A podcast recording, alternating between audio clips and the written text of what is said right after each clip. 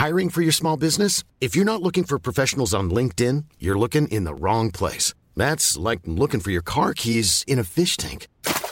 LinkedIn helps you hire professionals you can't find anywhere else, even those who aren't actively searching for a new job but might be open to the perfect role. In a given month, over 70% of LinkedIn users don't even visit other leading job sites. So start looking in the right place. With LinkedIn, you can hire professionals like a professional. Post your free job on linkedin.com slash people today. Heraldo Media Group presenta Sergio Sarmiento y Lupita Juárez. Información veraz y oportuna con un toque personal y humano. Por el Heraldo Radio, donde la H suena y ahora también se escucha.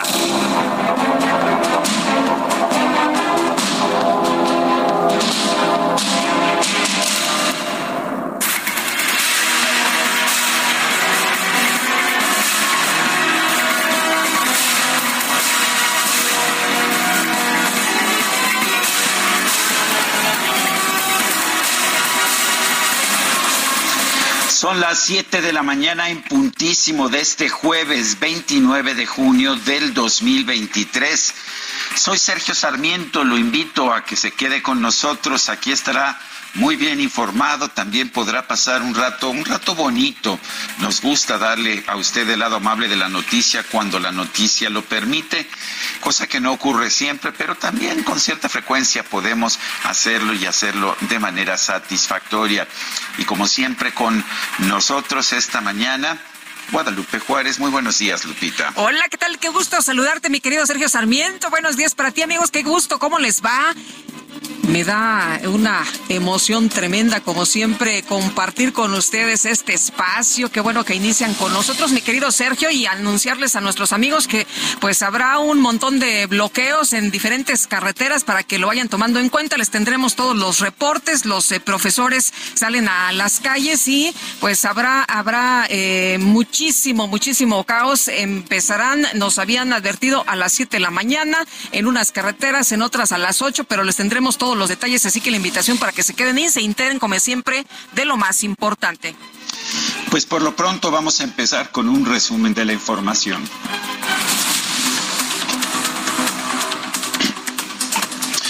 El presidente López Obrador finalmente entregó la presidencia pro tempore de la Alianza del Pacífico.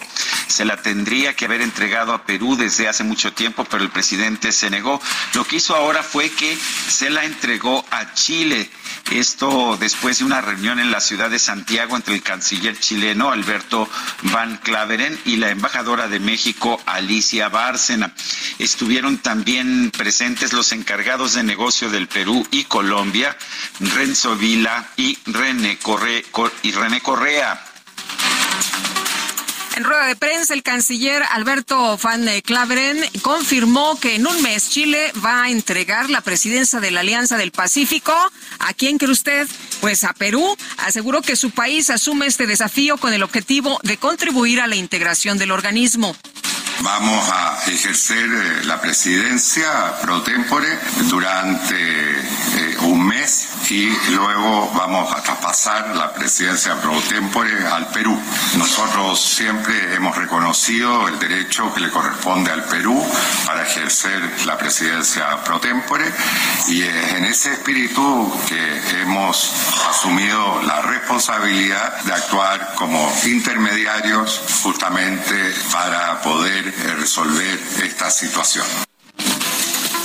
Sí, escuchó usted bien. México se niega a entregar la presidencia pro tempore de la alianza a Perú, a pesar de que pues le correspondía por derecho eh, tenerla. Se la da Chile y Chile dice pues yo se la doy a Perú porque México no se la quiere entregar directamente.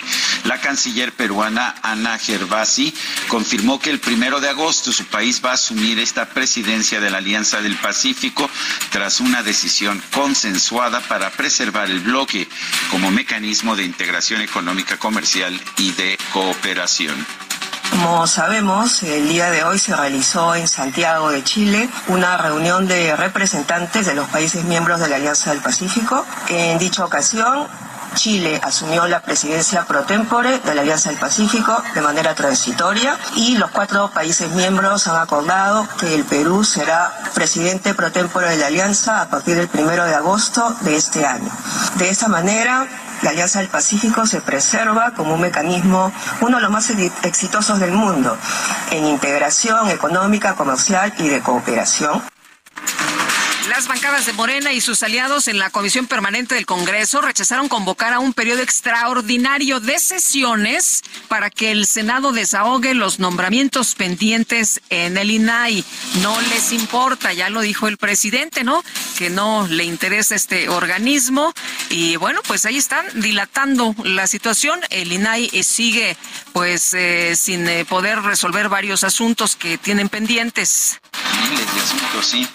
Y para que no quede duda, el diputado de Morena, Manuel Alejandro Robles, dijo que la oposición no va a lograr que se nombre a los nuevos comisionados del INAI, a pesar de que lo ordene algún juez. No va a haber nombramiento, que lo escuchen, no va a haber nombramiento del INAI. ¿Hay información? Claro que sí, está salvaguardada. ¿Que no saben leer la Constitución? ¿Acaso hay desde una visión convencional todo el elemento y fundamento para que los comisionados resuelvan lo que tengan que resolver porque la información es un derecho humano? Pues, ¿qué le parece a usted el tono de este señor de, de Morena, este diputado Manuel Alejandro Robles? Bueno, eh, son 89 días sin quórum en el INAI, 6.363 recursos pendientes de votación, 12 sesiones del Pleno que no se realizaron. Y dice la presidenta del INAI, Blanca Lilia Ibarra, las democracias no se ganan una vez y para siempre, no son perpetuas, para perdurar deben construirse permanentemente, para lograrlo se deben garantizar los derechos y las libertades.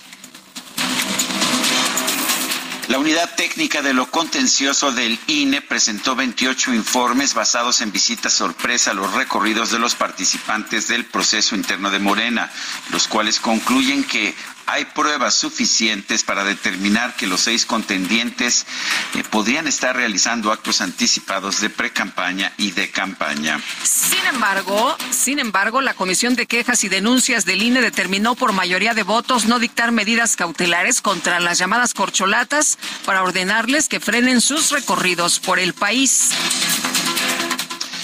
La presidenta de la Comisión de Quejas, Claudia Zavala, consideró que el INE no puede obviar lo que está ante sus ojos.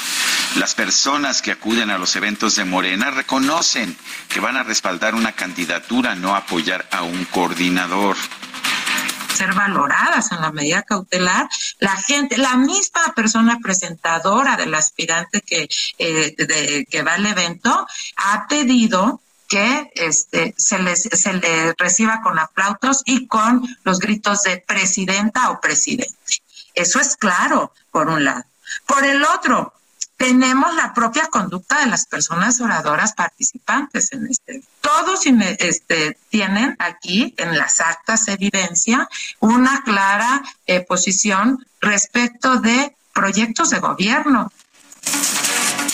La Sala Superior del Tribunal Electoral declaró improcedente el recurso que promovió la diputada con licencia Jacob Polensky para impugnar el proceso interno de Morena por prohibirle participar en la contienda por la Coordinación de Defensa de la Transformación.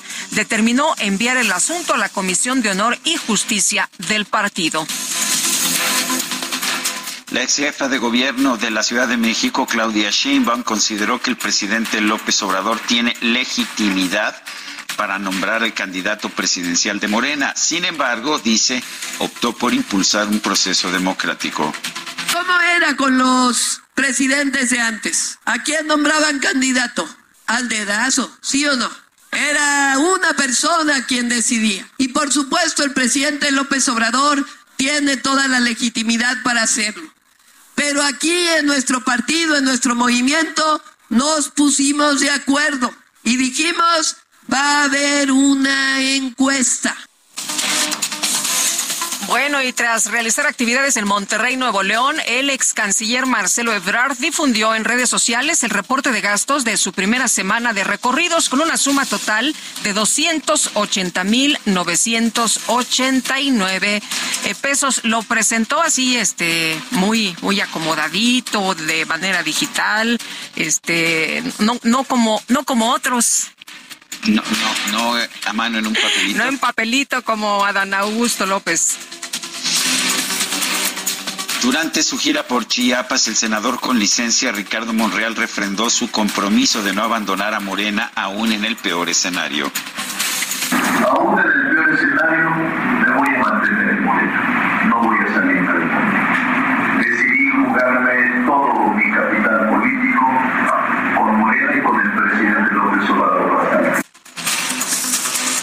exsecretario de Gobernación, Adán Augusto López, recomendó a la oposición que en lugar de perder el tiempo con un proceso interno, que es una mascarada, ponga letreros en las plazas públicas para buscar un candidato presidencial. Ya que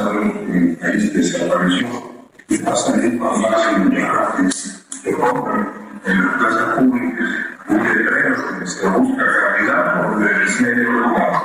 En el caso del letrero, saqué el comité cuando cada persona puede recompensar los sancionistas, así que lo hagan con el bien correcto.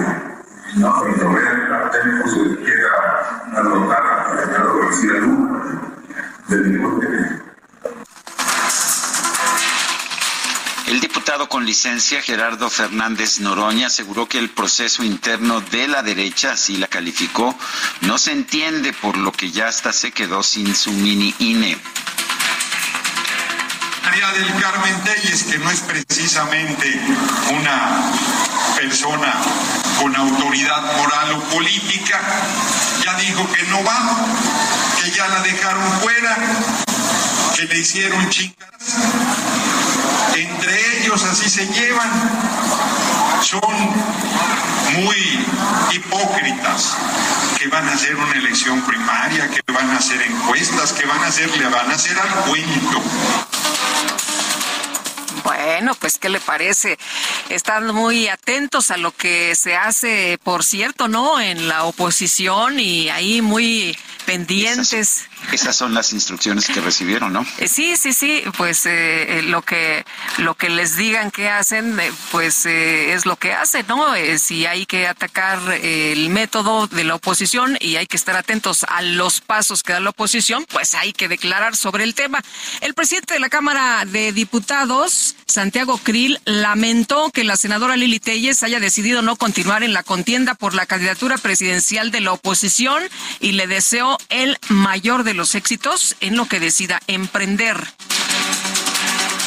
Y por el otro lado, la senadora del PAN, Xochitl Galvez, aseguró que la lucha contra el autoritarismo necesita la congruencia y fortaleza de Lili Telles. Le pidió que recapacitara que se quedara en la contienda. El expresidente Felipe Calderón llamó a las dirigencias nacionales del PAN, del PRI y del PRD a atender las observaciones que planteó la senadora Lili Telles sobre la organización del proceso interno. En el municipio de Copala, Guerrero, se reportó el secuestro del líder local del Partido Verde, Jesús González Ríos. Sus familiares realizaron un bloqueo en la carretera federal Acapulco-Pinotepa Nacional para exigir su localización. Gabriela Cepeda Soto, comisaria general de Seguridad Pública del Gobierno de Chiapas, informó que fueron 16 y no 14 los trabajadores de la Policía Estatal secuestrados el martes pasado. Indicó que siguen trabajando con las autoridades federales para localizar a todas las víctimas y a bordo estaban 17 personas del sexo femenino, todas trabajadoras administrativas de la Secretaría de Seguridad y Protección Ciudadana del Estado de Chiapas, quienes nos refirieron que minutos antes fueron interceptados por un grupo de vehículos con personas portando armas de fuego y obligaron a descender a las personas del sexo masculino que iban a bordo de dicho autobús para posteriormente ser privados de su libertad. Es importante destacar que son 16 personas del sexo masculino Este miércoles se difundió un nuevo video relacionado con estos trabajadores de la Policía Estatal de Chiapas secuestrados. Una de las víctimas exige a Jesús Esteban Machado, líder del cártel de Sinaloa en el estado, la liberación de la cantante Nayeli Sirene 5. Queremos aclarar que la señora Nayeli la tiene secuestrada a los sicarios de Güero Pulseras y algunos elementos de la Secretaría que están comisionados con este grupo criminal con el respaldo de Yair Hernández Terán y respaldado por Francisco Orantes, el, secretario de Seguridad Pública de Chiapas, coordinados por el para operar por el director Burguete Ramos. Hemos tocado muchas puertas para que nos devuelvan a la señora Nayeli y hasta el momento ha sido completamente negativa la respuesta. Esta señora es una persona inocente que no tiene menor idea de lo que pasa en Chiapas, así como a las 17 personas que tenemos aquí Sabemos a la perfección que son inocentes y no les haremos daño. Solo queremos que nos hagan caso y que devuelvan a Nayeli. Y les devolvemos a todos los trabajadores sanos y salvos. Bueno, y ayer en la mañanera el presidente fue cuestionado sobre esta situación, el secuestro a los trabajadores allá en Chiapas, y vamos a escuchar parte de lo que dijo. Lo mejor es que los liberen. Si no, lo voy a acusar con sus papás y con sus abuelos. Pues muy criticada, ¿no? Esta declaración de una situación tan tremenda, tan seria que se vive allá en Chiapas, Sergio, con el secuestro de estas personas y el presidente dándose tiempo para las chanzas, ¿no? Para las bromas, que los liberen o los voy a acusar con sus papás y los abuelos. Yo veía ayer muy enojadas a las eh, personas, a las mujeres, las eh, familiares y los familiares de quienes están secuestrados por esta broma del presidente pues sí, que los va a acusar.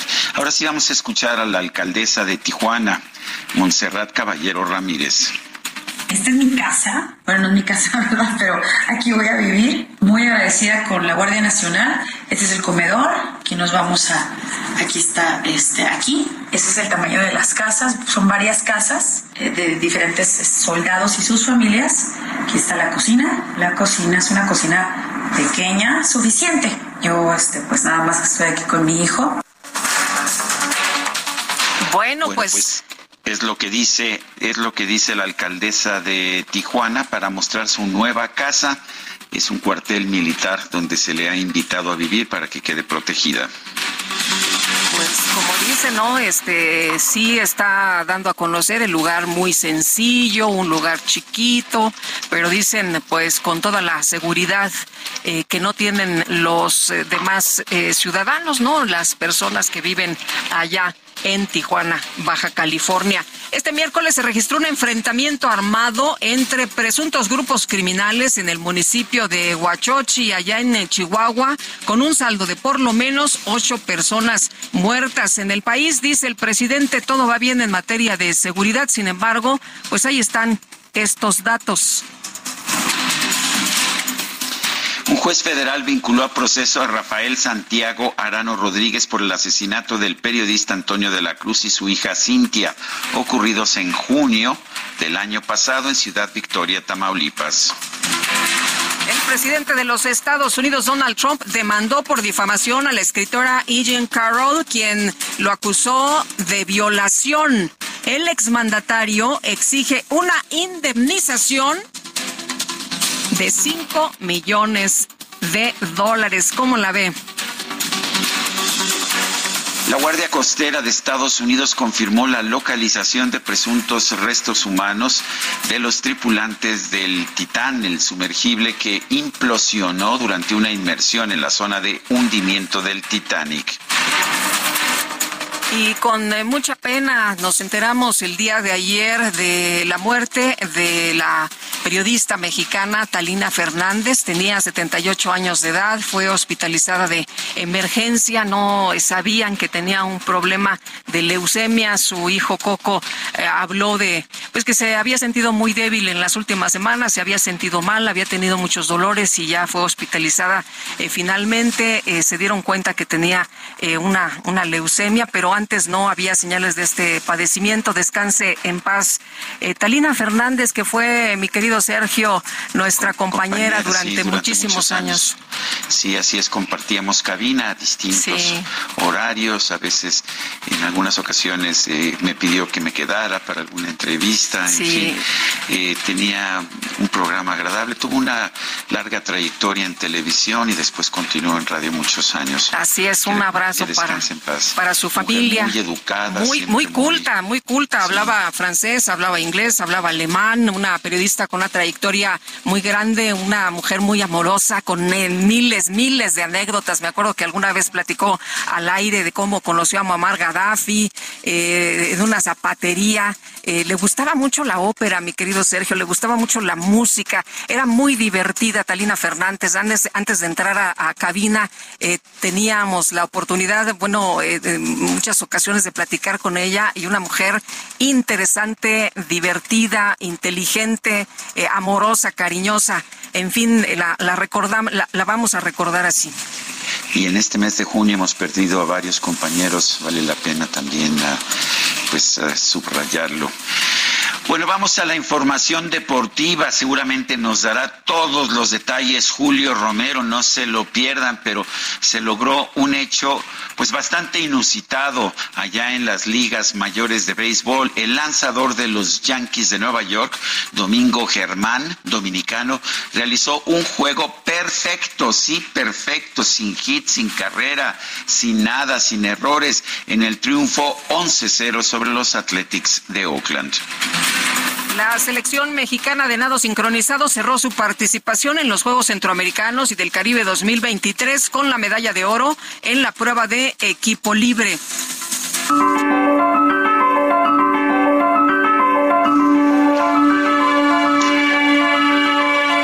Y vamos a la frase del día. Nunca he entendido por qué es codicia cuando quieres conservar el dinero que has ganado pero no es codicia cuando quieres tomar el dinero de alguien más. Thomas Sowell, este economista eh, de raza negra ya de los Estados Unidos.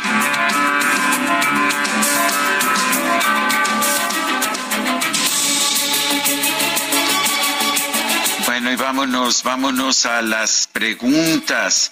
Eh, ayer preguntábamos en este espacio si es que logro localizar la pregunta en el, en el momento el momento adecuado. Ayer preguntábamos a ofrezco disculpas. ¿Tiene la ¿Tiene la oposición realmente posibilidades de enfrentarse con éxito a Morena en 2024? Sí nos dijo 60.1%, no 30.6%, no sabemos 9.3%, recibimos 9.339 votos. Aquí sigue, por favor. Claro que sí, esta mañana ya coloqué en mi cuenta personal de Twitter la siguiente pregunta, mi cuenta personal de Twitter, por supuesto, arroba Sergio Sarmiento. La pregunta de hoy es la siguiente. ¿Quién prefiere entre estos posibles candidatos de la oposición? Santiago Krill nos dice 7.2%, Xochitl Galvez 60.3%, Enrique de la Madrid 20.1%, ninguno 12.5%. En una hora llevamos 2.224 votos. Las destacadas de El Heraldo de México. No tengo mucha plata, pero tengo cobre. Aquí se baila como bailan los pobres.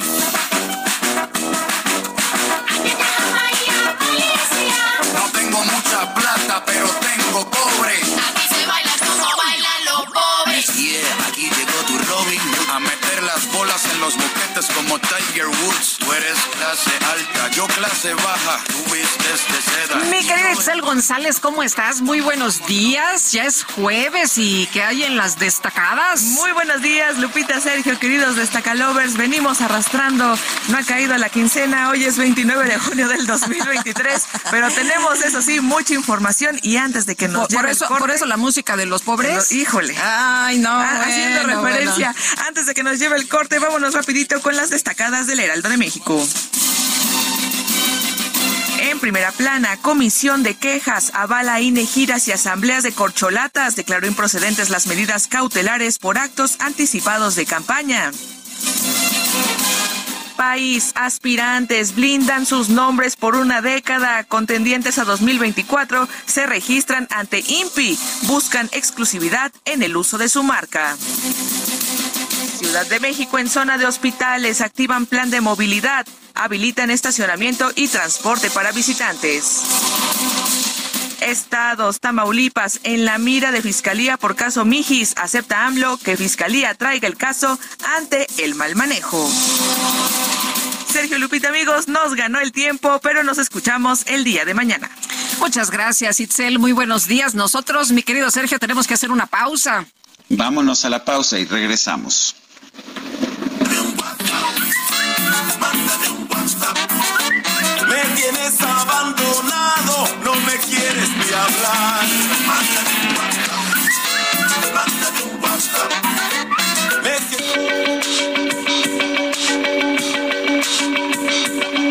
Sergio Sarmiento y Lupita Juárez quieren conocer tu opinión, tus comentarios o simplemente envía un saludo para ser más cálida esta mañana.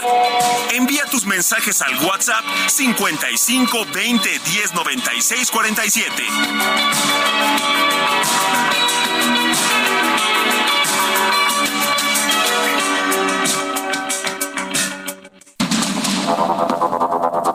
Continuamos con Sergio Sarmiento y Lupita Juárez por el Heraldo Radio.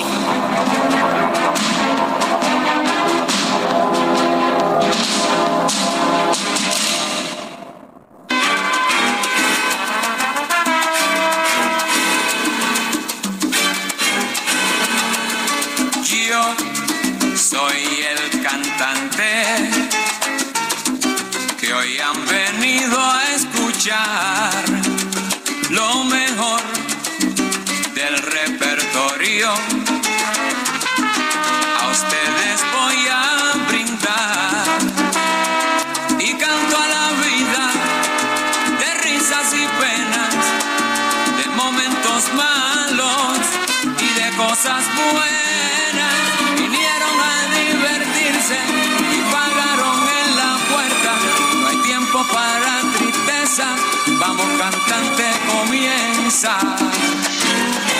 Hoy, hoy vamos a escuchar al cantante Héctor Lavoe, allá entre fines de los años 60 y su fallecimiento en 1993, el 29 de junio de 1993. Fue quizás el más importante de los cantantes de salsa. Estuvo integrado un tiempo al grupo de Willy Colón, después tuvo una carrera en solitario y fue pues quizás el cantante más importante del sello Fania Records, el sello que forjó la salsa ya en el Nueva York de los años 70 y 80. Héctor Lavoe, ¿te parece que lo escuchemos el día de hoy, Guadalupe? Me parece muy bien para empezar la mañana con ritmo, ¿no? Hay que empezar la mañana con ritmo, efectivamente.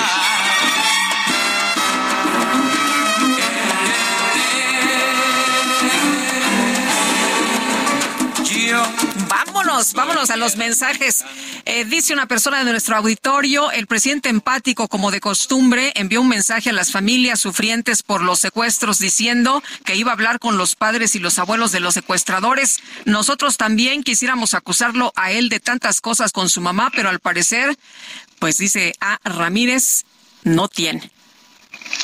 Bueno, dice otra persona, ¿cómo se atreve a burlarse de un secuestro? Damos pena con este presidente. Prado es como, como se firma esta, este mensaje. Y nos dice otra persona, buenos días Sergio Lupita, soy Jesús Chapa Delgado. Hoy es aniversario del nacimiento del gran compositor mexicano José Pablo Moncayo, que nació en Jalisco el 29 de junio de 1912. Su maravilloso guapango se interpreta por las mejores orquestas sinfónicas del mundo y en muchos países y es una obra muy preciada en todos lados. ¿Podrían hacernos el favor de transmitir hoy algo de su música? Muchas gracias y que tengan un excelente día. Bueno, pues ahí está eh, el mensaje para nuestro equipo de producción. Optamos por Héctor Lavoe en su aniversario luctuoso. Pero pues a, ver si después damos una probadita de la música de Pablo Moncayo. Son las 7 de la mañana con 34 minutos. El presidente López Obrador confirmó que el control del aeropuerto internacional de la Ciudad de México va a pasar a manos de la Secretaría de Marina. En la línea telefónica, el vicealmirante Carlos Ignacio Velázquez Tiscareño, director general del Aeropuerto Internacional de la Ciudad de México. Eh, eh, señor vicealmirante, gracias por tomar nuestra llamada. Cuéntenos, ¿cambia algo, cuál, cambia algo en la operación del Aeropuerto Internacional de la Ciudad de México con esta decisión? Buenos días, eh, gracias por ser muy amable.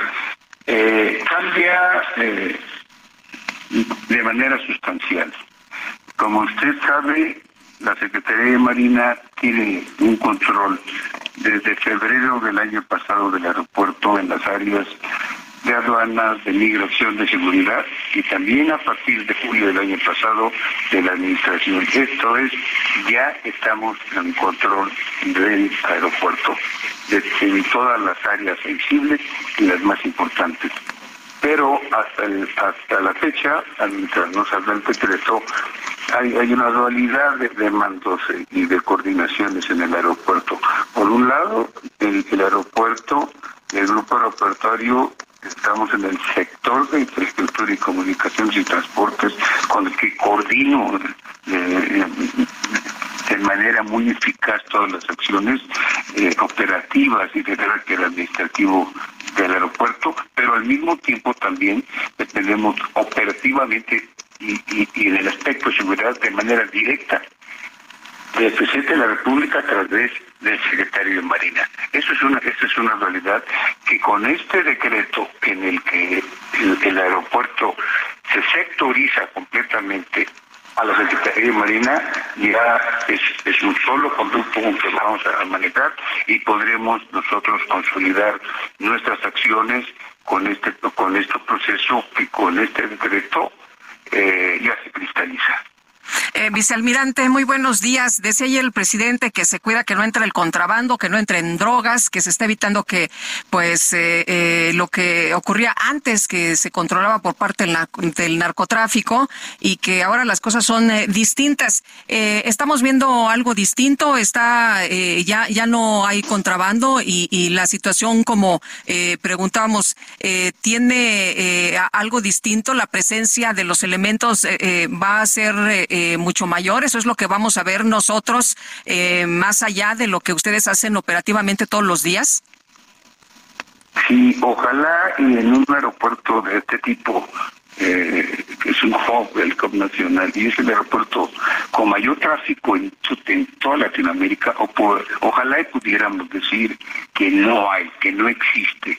Aquí todavía hay, hay mafias, todavía hay delincuencia organizada, y pero estamos completamente nosotros enfocados a liberar el aeropuerto de, estos problemas y nuestros números eh, son muy claros. Desgraciadamente no tenemos estadísticas antes de nuestra llegada, porque cuando nos llegaron no nos entregaron nada de lo que había atrás. Entonces, a partir que llegamos tenemos otros propios números. Tenemos muy pocos problemas en migración en, migración principalmente, que con mucha coordinación con la Secretaría de, de Gobernación, estamos, estamos ahí dirigiendo y coordinando mucho con con las embajadas, con los consulados e inclusive con los mismos países que continuamente tenemos visitas y visitas también de derechos humanos en las instalaciones de migración del aeropuerto. En aduanas estamos casi, casi en el control total. Recordemos que que el año pasado tuvimos el mayor decomiso de metanfetaminas en la historia de todos los aeropuertos de México en un en un solo evento de 8 toneladas y medio que iban hacia Australia en, en presentación de champú. En lo que es en, en lo que es la, parte operativa que, directamente afecta a los usuarios de, maletas, de retrasos de vuelos y esto, estamos completamente eh, con resultados satisfactorios. Eh, repito siempre, y, lo digo con, con, con con satisfacción. No tenemos un reporte de robo de, maletas desde febrero de este año. No tenemos eh, que nos haya reportado que le hayan robado algo dentro de su maleta. Tenemos muchos intentos frustrados con nuestras cámaras de personal de, de, personas que trabajan para las líneas de las líneas aéreas y nosotros también que intentan hacer esos robos e inmediatamente le retiramos su tía que se llama la, la, tarjeta eh, del aeropuerto que no pueden entrar y, al mismo tiempo tenemos muchas acciones que marcan nuestro, en este año que estamos que estamos por cumplir eh, eh, en el aspecto operativo que es la parte fundamental del, del aeropuerto. Afortunadamente pusimos las reglas claras, se impuso la ley, se puso el marco de, eh, eh, de, derecho y eliminamos los vuelos ilegales de las aerolíneas que venían ellos utilizando no sé desde cuándo, de, manera que los años se veríamos afectados, o que había dos vuelos que se les autorizaba el horario y el que ellos manejaban de manera abusiva y de acuerdo a sus intereses económicos. Eso se acabó desde hace dos meses y no hay vuelos ilegales. Se redujeron las demoras a casi cero y si hay demoras están completamente justificadas y en su caso sancionadas.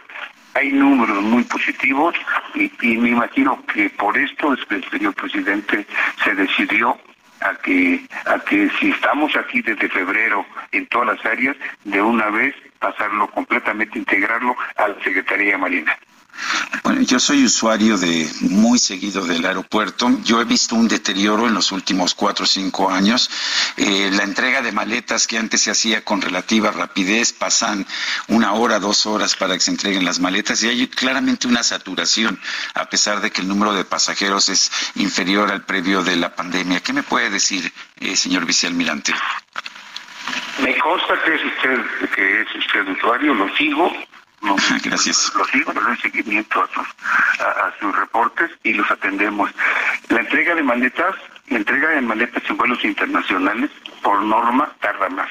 Ahí sí, ahí, pero estamos dentro de la norma internacional de promedio que son 40 minutos.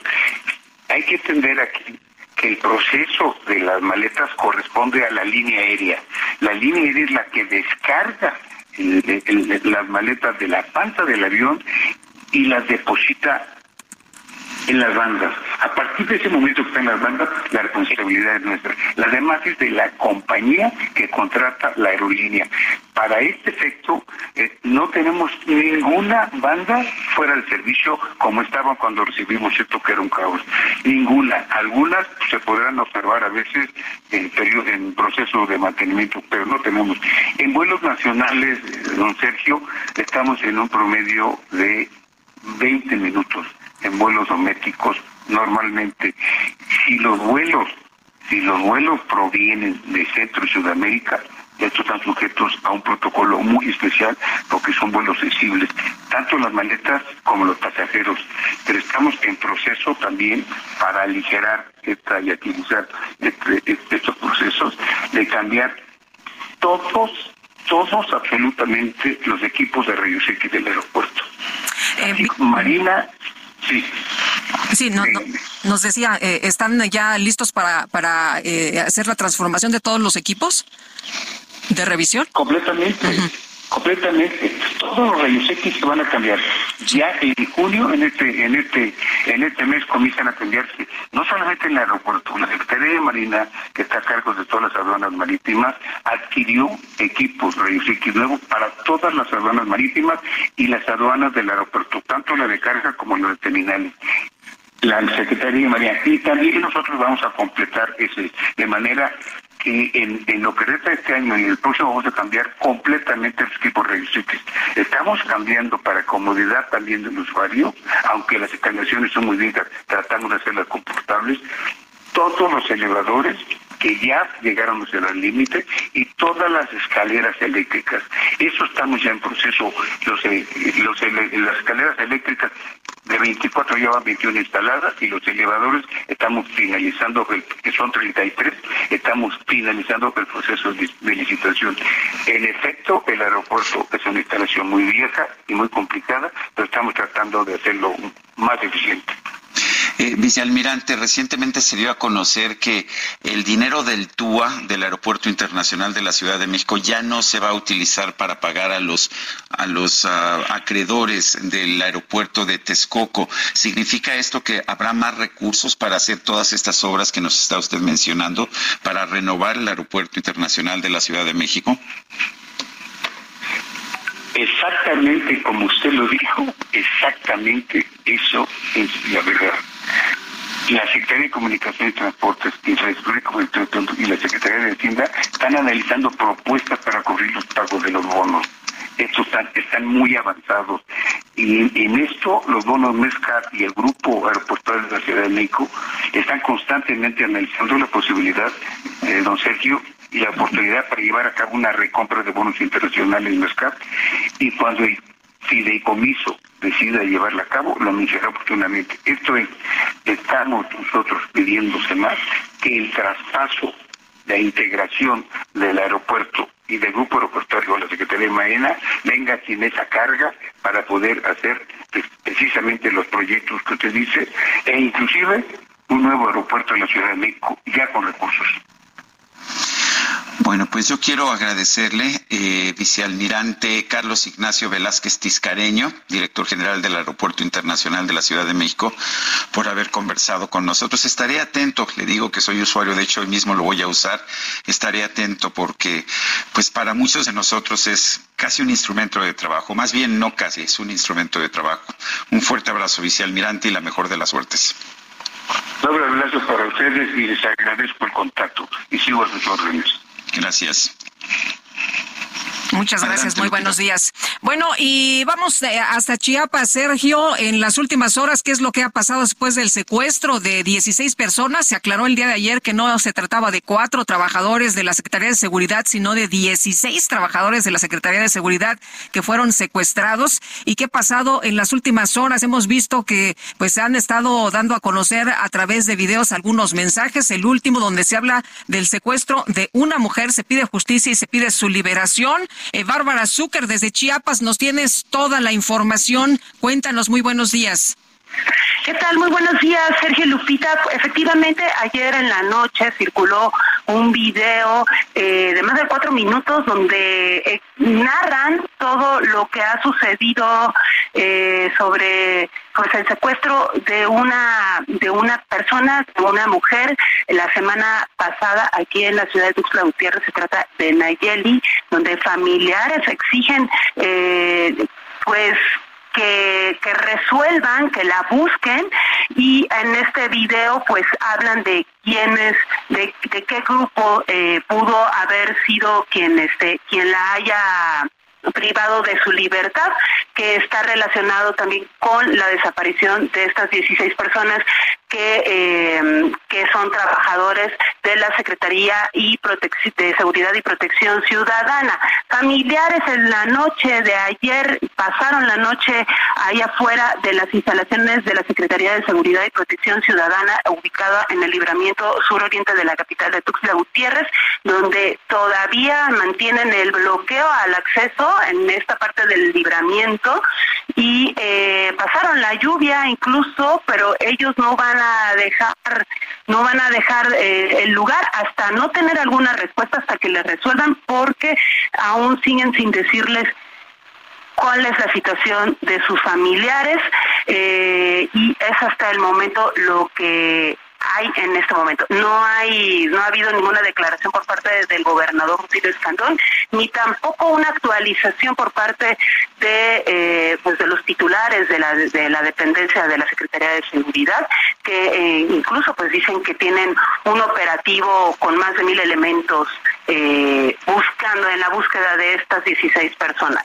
Oye, las eh, familias de, de, las personas que están secuestradas eh, decían ayer ya muy desesperadas que por favor eh, se cumplieran con las demandas, ¿no? Que se daban a conocer en el primer video de pues quitar eh, lo de, algunos puestos a, mandos de, de, la Secretaría de, Seguridad. Esto no ha ocurrido y pues tampoco ha ocurrido la liberación, aunque ayer hubo un poco de confusión por alguien que, que daba información precisamente de la liberación de estas personas secuestradas. Primero se dijo que ya estarían con las eh, familias, las familias estaban muy contentas y después se dijo que no, que todavía no se daba esta liberación. Cuéntanos.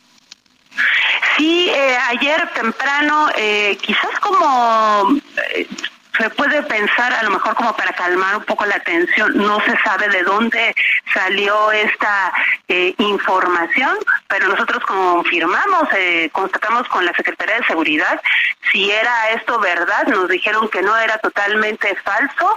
Eh, pues las familias siguen en la espera, ellos están desesperados porque justamente las familias decían que no era cierto, algunos decían que sí, no se sabía si realmente eran las, los familiares los que estaban dando también la respuesta, pero inmediatamente ellos se fueron, incluso se fueron a manifestar afuera del Palacio de Gobierno para exigir, para exigir por favor alguna resolución acerca de la de la desaparición de sus familiares, después se fueron a bloquear eh, los accesos de la Secretaría de Seguridad y Protección Ciudadana en el Libramiento Sur y hasta el momento continúan ahí, pasaron toda la noche, incluso llovió en la madrugada y los familiares no se han movido hasta que no tengan una respuesta.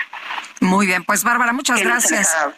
Estaremos, sí, estaremos muy atentos, muy pendientes y también de esta nueva exigencia, ¿no? De la liberación de una joven Ayeli 5 que al parecer era cantante y que pues se secuestraron hace una semana. Así es, y que está posiblemente relacionado con la desaparición de estas 16 personas. Muy bien, muchas gracias. Buenos días. Buenos días. Bueno, pues desde Chiapas vámonos ahora hasta Baja California. La alcaldesa de Tijuana, Montserrat Caballero Ramírez, se instaló ya en un cuartel militar.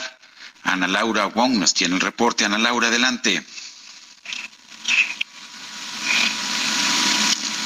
Los saludo como siempre con muchísimo gusto desde Tijuana y les informo que la alcaldesa Montserrat Caballero Ramírez pues ya completó su mudanza en el cuartel militar del 28 Batallón de Infantería, donde estará habitando de manera temporal y aclara que pues esto no va a afectar en sus actividades en el ayuntamiento de Tijuana. Y fue el pasado 12 de junio cuando dio a conocer esta noticia de que vivirá en el cuartel militar por recomendación de la Guardia Nacional y el Ejército después de que recibió amenazas en su contra. Te resaltó que estas amenazas fueron eh, como resultado de las acciones implementadas por su gobierno en materia de seguridad, como el aseguramiento de más de 1.700 armas de fuego largas y cortas, más de 16.500 cartuchos y también la detención de al menos 785 generadores de violencia por parte de la Policía Municipal. Esto desde el periodo del, del primero de octubre del año 2021 al 30 de mayo del presente año. Y bueno, fue a través de un video donde la alcaldesa mostró la casa que habitará y manifestó estar agradecida con la Guardia Nacional y también con la Secretaría de la Defensa Nacional por facilitar ese espacio que va a estar junto a su hijo y sus mascotas. Bueno, esta es mi casa. Bueno, no es mi casa. Pero aquí voy a vivir muy agradecida con la Guardia Nacional. Ese es el tamaño de las casas. Son varias casas eh, de diferentes soldados y sus familias. Yo, este, pues nada más estoy aquí con mi hijo, bueno, con mi mascota, me permitieron tenerla. Aquí otra recámara que acondicioné como oficina. Yo no trabajo aquí más que cuando estoy en mis ratos libres, porque trabajo desde el ayuntamiento. Pues técnicamente esta es nuestra casa y estamos muy agradecidos con la Guardia Nacional. Esta es la información desde Baja California. Laura Wong, gracias. Bueno, y Mario Miranda en las calles de la Ciudad de México. Mario, ¿cómo estás? Muy buenos días. Hola, Lupita, muy buenos días. Informamos que tenemos un bloqueo en la avenida Revolución calle Recuquieron, esto en San Ángel, en la alcaldía de Obregón. Son aproximadamente 20 padres de familia de la escuela primaria Melchor quienes se manifiestan debido a varias anomalías por parte de la directora Natividad Irlanda y piden la institución del plantel de esa directora. También informarte que en estos momentos se encuentran los padres de familias quienes pues que sus hijos ingresen al plantel, pero no lo pueden hacer debido a que los manifestantes, los padres inconformes, es otro grupo y ellos cerraron con un candado la puerta. En estos momentos están los papás aquí inconformes, ya que se tienen que ir a trabajar y no pueden abrir el plantel debido a que está colocado un candado. También la afectación vial es bastante sobre Avenida Revolución para todos los automovilistas que se dirigen hacia la zona sur. La alternativa vial sería la Avenida Insurgentes, así como el periférico. Esta es la información al momento. Muchas gracias, Mario. Buenos días. Son las 7 de la mañana con 54 minutos. Nuestro número para que nos mande mensajes de WhatsApp es el 55 2010 96 47. 55 2010 96 47. Vamos a una pausa y regresamos.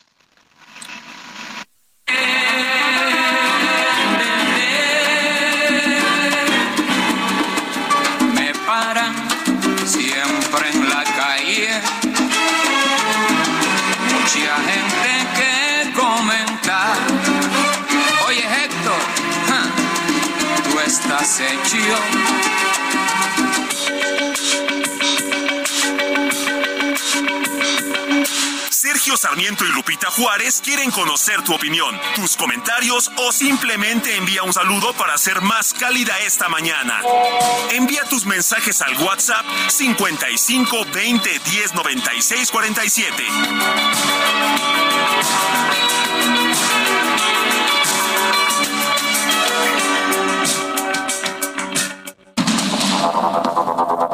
Continuamos con Sergio Sarmiento y Lupita Juárez por el Heraldo Radio.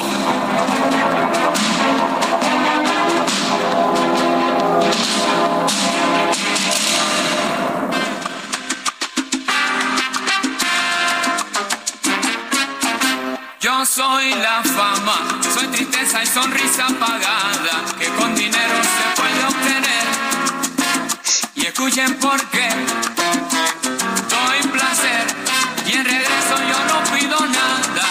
trabajo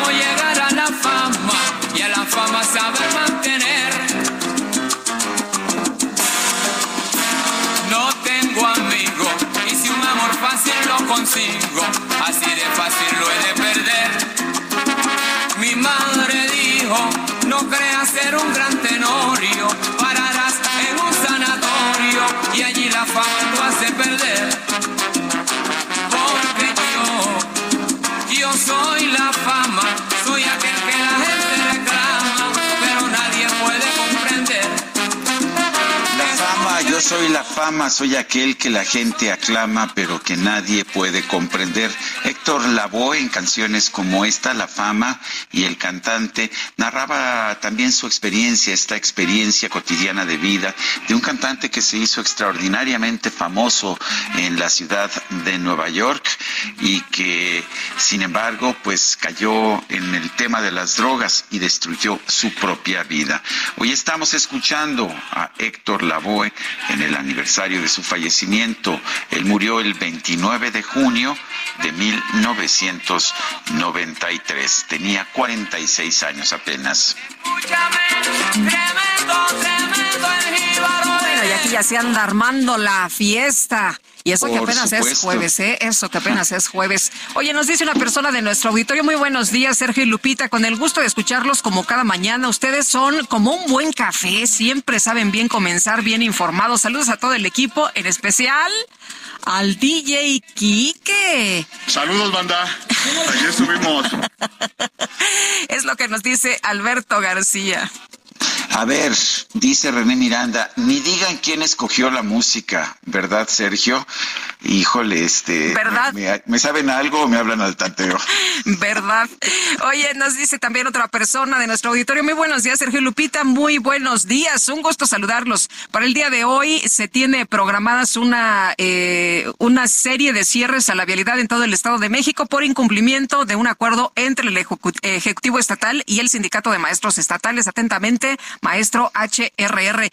Sí, efectivamente, pues de acuerdo con lo señalado, varios grupos de docentes del Estado de México tienen previstos al menos seis bloqueos, eh, esto en varios puntos de la entidad. Y bueno, uno es en la México Puebla, otro es en la México Texcoco, otro en la caseta de Chalco Cuautla, también en Mario Colina, a la altura del tren suburbano Tlanepantla, el monumento a los maestros en Toluca, Lechería Texcoco, Central de Abastos, bloqueo de caseta de Tepozotlán, eh, con dirección a Querétaro. Querétaro, eh, también una concentración en López Portillo frente a la Mega de Coacalco a la salida a Tultepec. Así que esto, pues al parecer empezaba temprano a las 7, no eh, nos dicen nuestros compañeros que no empezó a las 7 el movimiento, pero que pues a esta hora podría estarse dando el cierre. Estaremos muy pendientes y les tendremos todos los reportes, pero para que estén atentos nuestros amigos del auditorio. Son las 8 de la mañana con cuatro minutos. Vámonos al clima. El pronóstico del tiempo con Sergio Sarmiento y Lupita Juárez.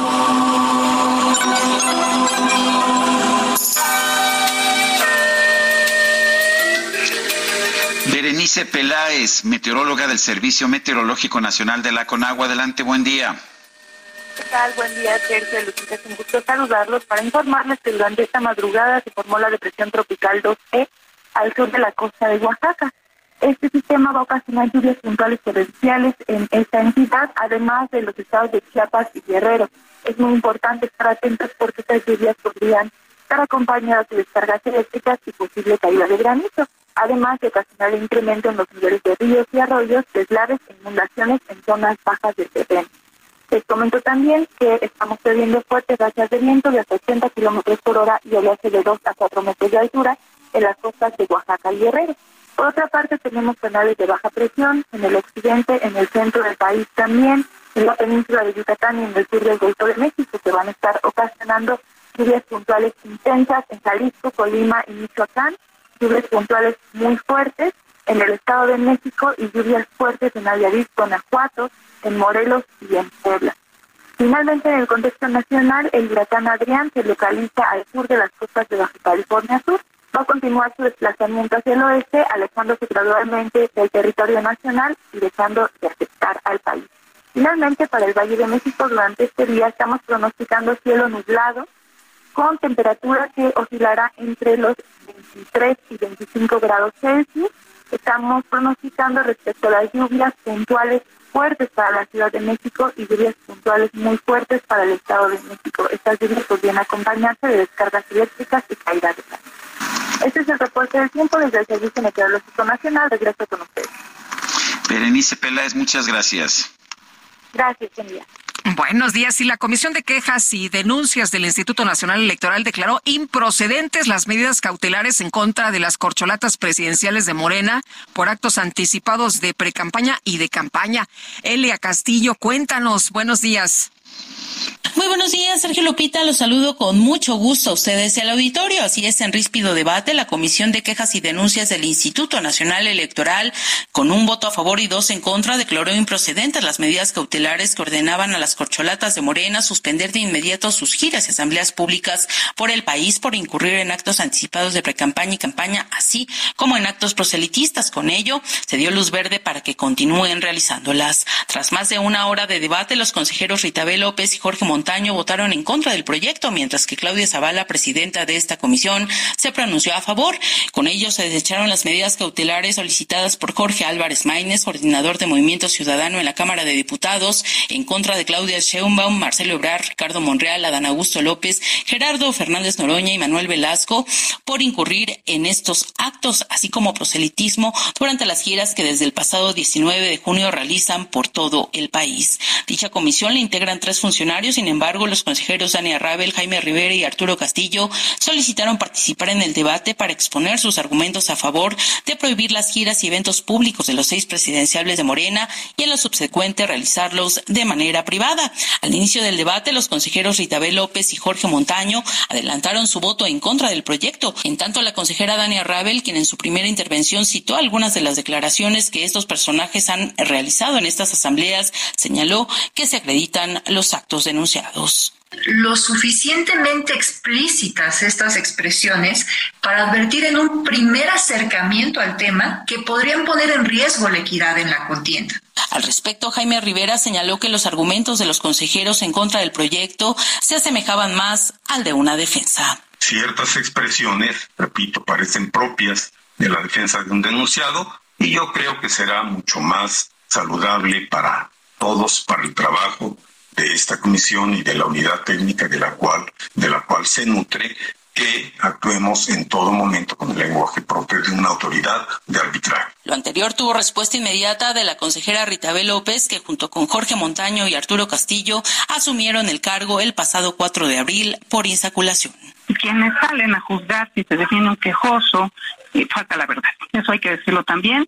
También falta la buena convivencia de un colegiado. Yo me aparto de ese tipo de juicios, aparte de lo grave que es quererle enseñar a una funcionaria, a una actividad pública, en mi caso, qué tengo que hacer y cómo lo tengo que hacer. La Comisión de Quejas y Denuncias del Instituto Nacional Electoral tornó a la sala regional especializada del Tribunal Electoral del Poder Judicial de la Federación este proyecto para su análisis a profundidad. Este es el reporte que les tengo. Muy buen día.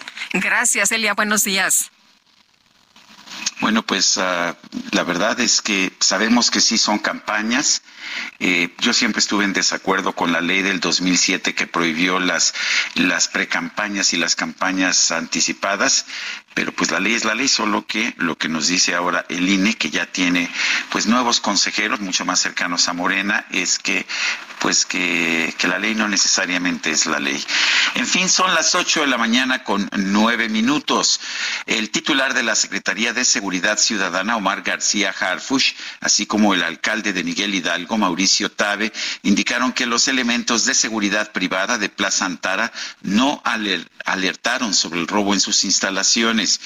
Vamos a conversar con Raúl Sapien, el expresidente del Consejo Nacional de Seguridad Privada. Raúl Sapien, gracias por tomar nuestra llamada.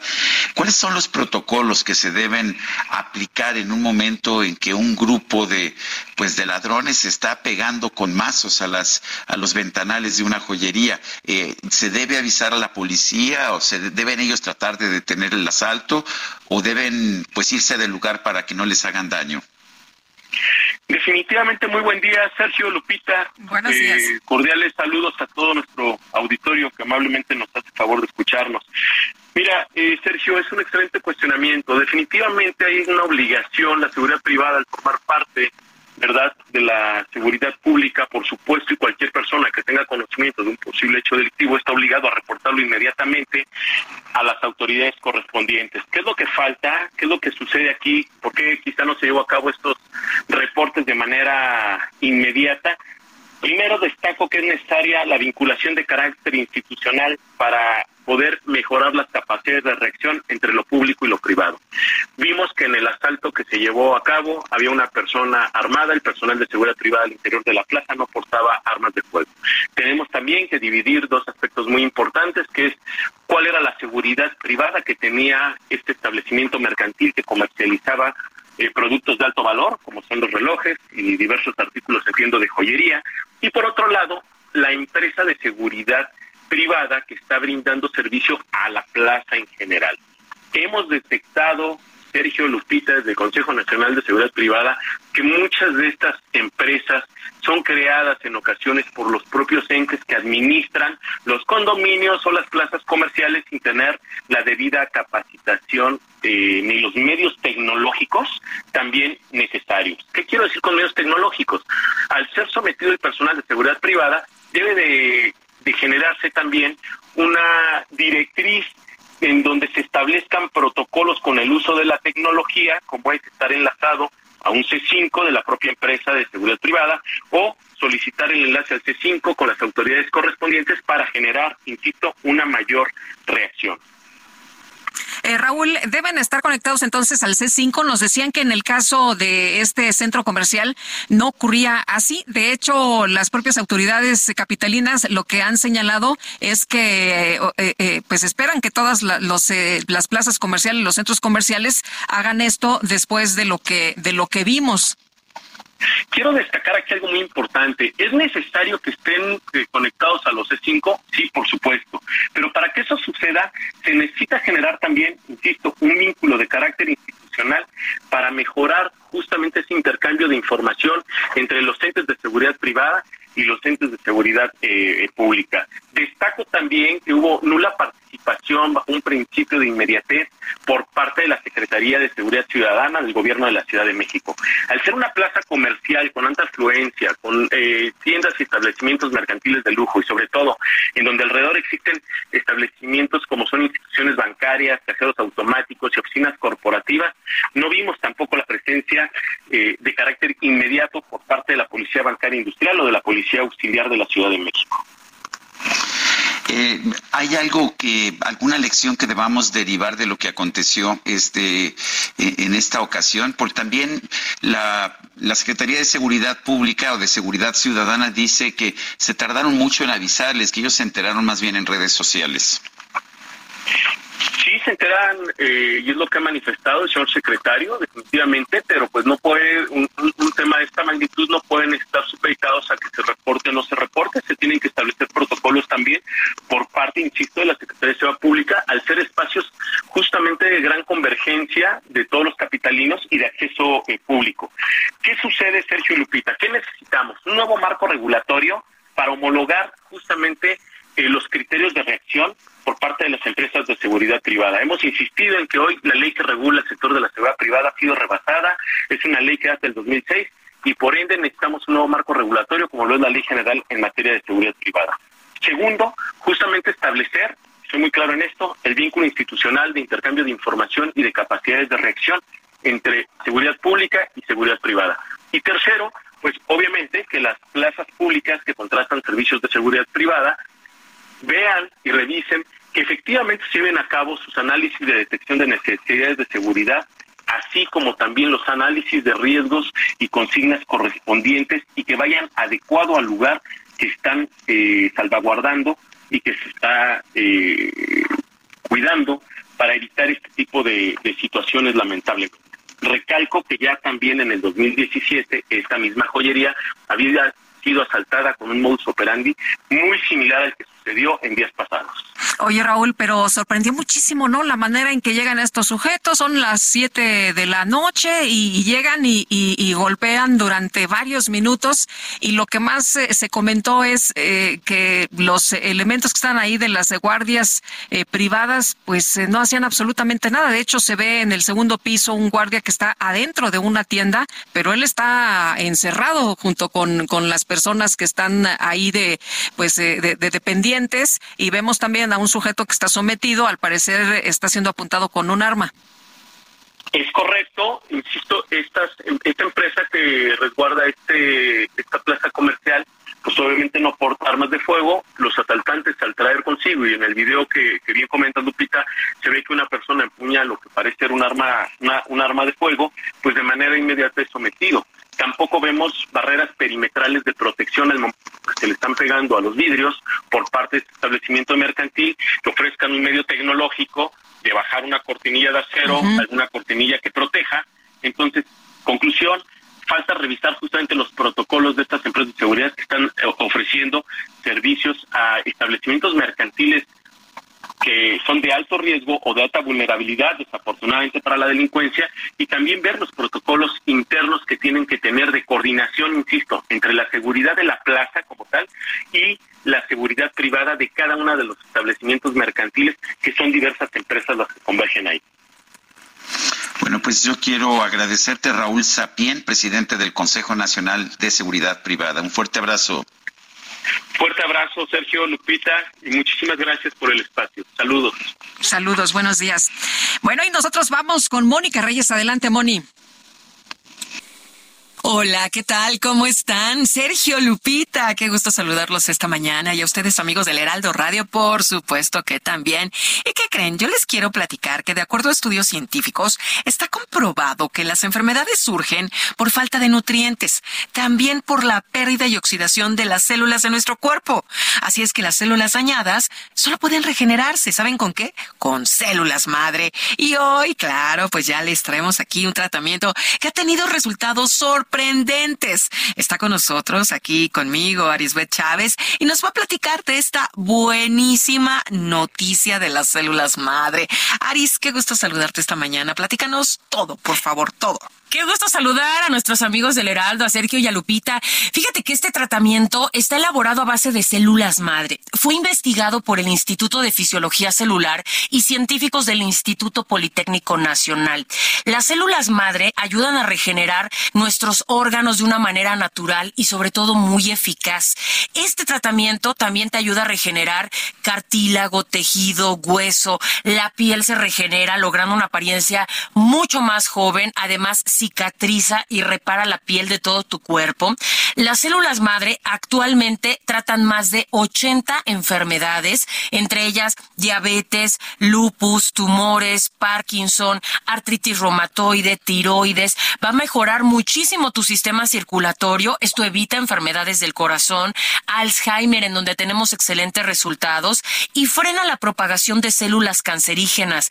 Esto le da a los pacientes una mejor calidad de vida. Además, cuando tú tomas este tratamiento, mejoras tu función renal, depuras y regeneras el hígado. Además, mejora tu sistema nervioso central. Esto es importantísimo porque nos ayuda a tratar migraña, depresión, ansiedad y estrés. Ay, qué maravilla. Las células madre son una maravilla en este tipo de cuestiones y además son muy buenas para fortalecer nuestro sistema inmunológico. De esta manera evitamos todo tipo de enfermedades, incluyendo las respiratorias. Cada cápsula que tú te tomes todos los días es una bomba de nutrientes y de antioxidantes deliciosa que tu cuerpo va a empezar a absorber. Solo necesitas una cápsula diaria para mejorar tu salud y sobre todo tu apariencia. Yo ya tengo aquí mi lápiz, mi papel y quiero que nos des el número de teléfono donde nos tenemos que marcar en este momento, Aris. Tienen que marcar en este momento porque traigo una promoción espectacular para todo el auditorio.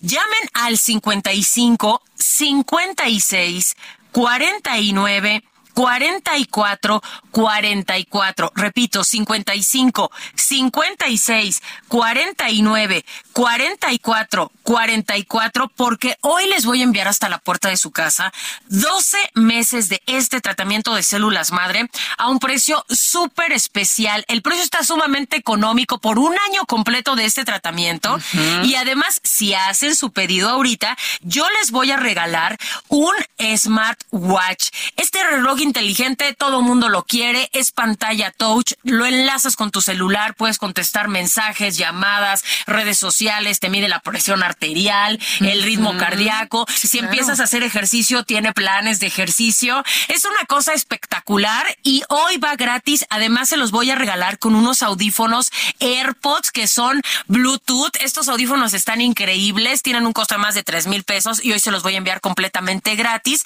Pero eso no es todo. Amigos, apúrense a marcar porque hoy tengo uno de los aparatos que está agotado en todas las tiendas. El calor.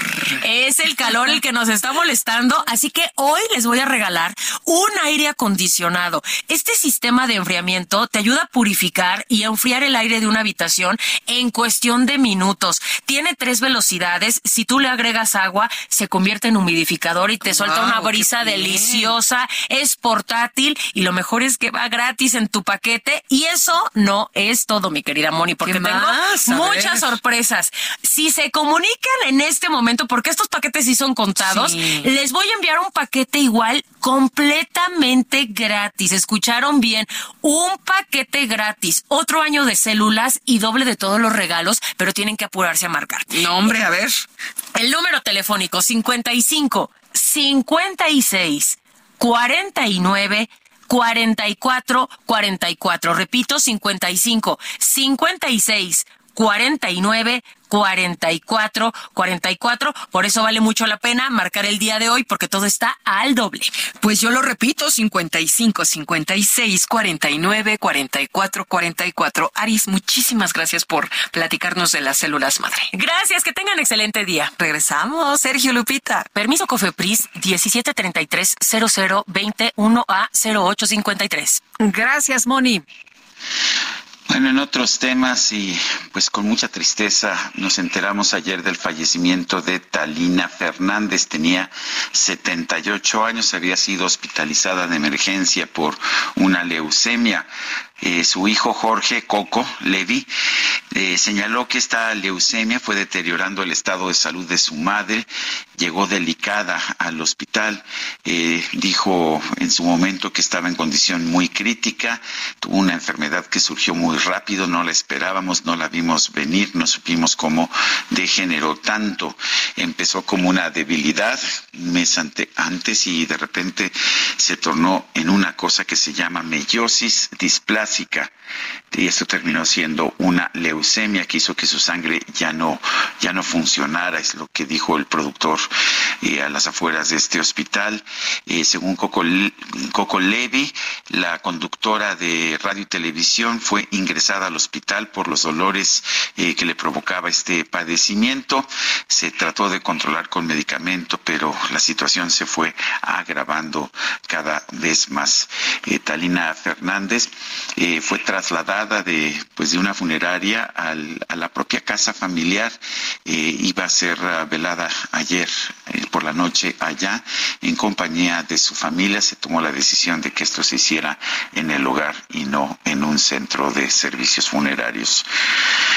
Son las ocho con veinticuatro. Nuestro número de WhatsApp, porque no nos manda algún mensaje, 55 20 10 96 47. Regresamos un momento más.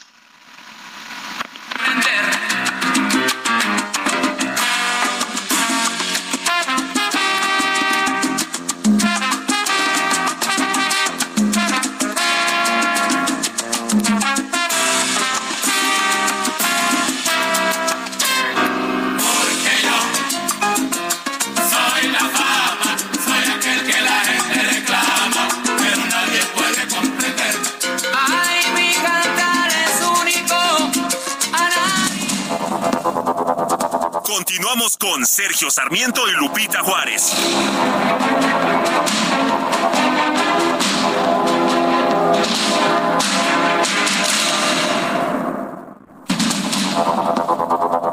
Continuamos con Sergio Sarmiento y Lupita Juárez por el Heraldo Radio.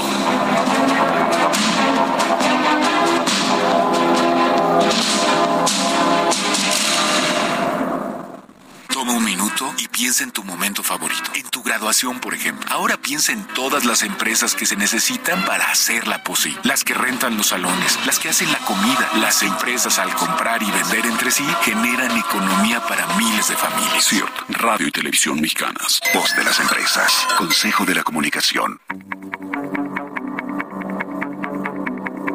Jaque Mate con Sergio Sarmiento.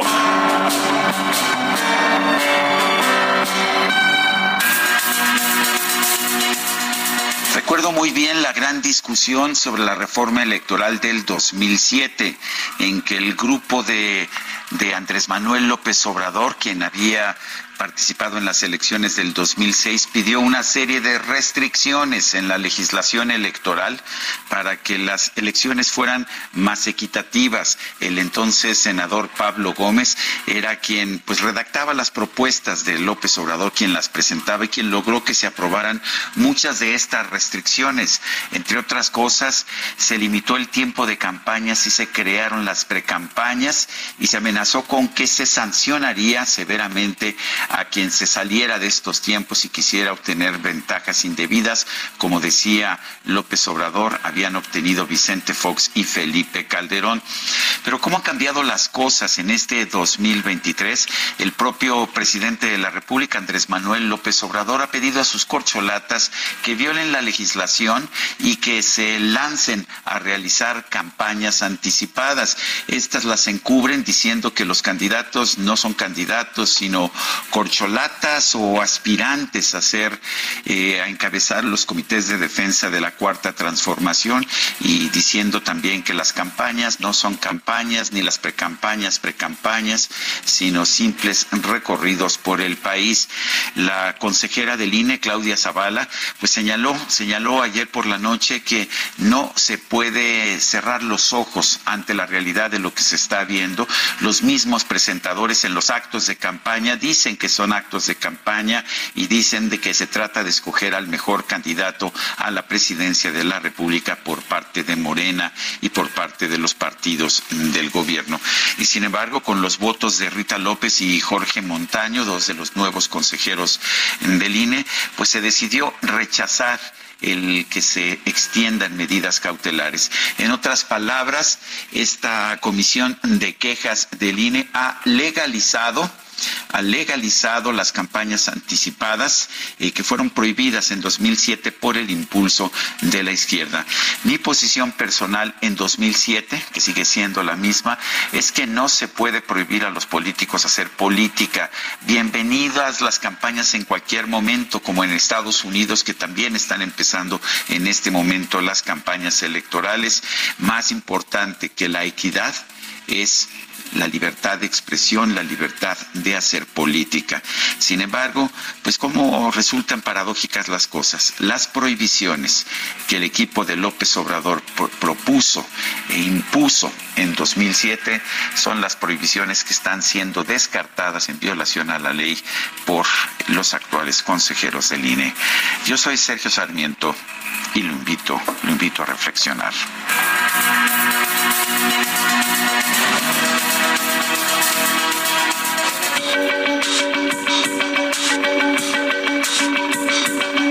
Sergio Sarmiento, tu opinión es importante. Escríbele a Twitter en arroba Sergio Sarmiento.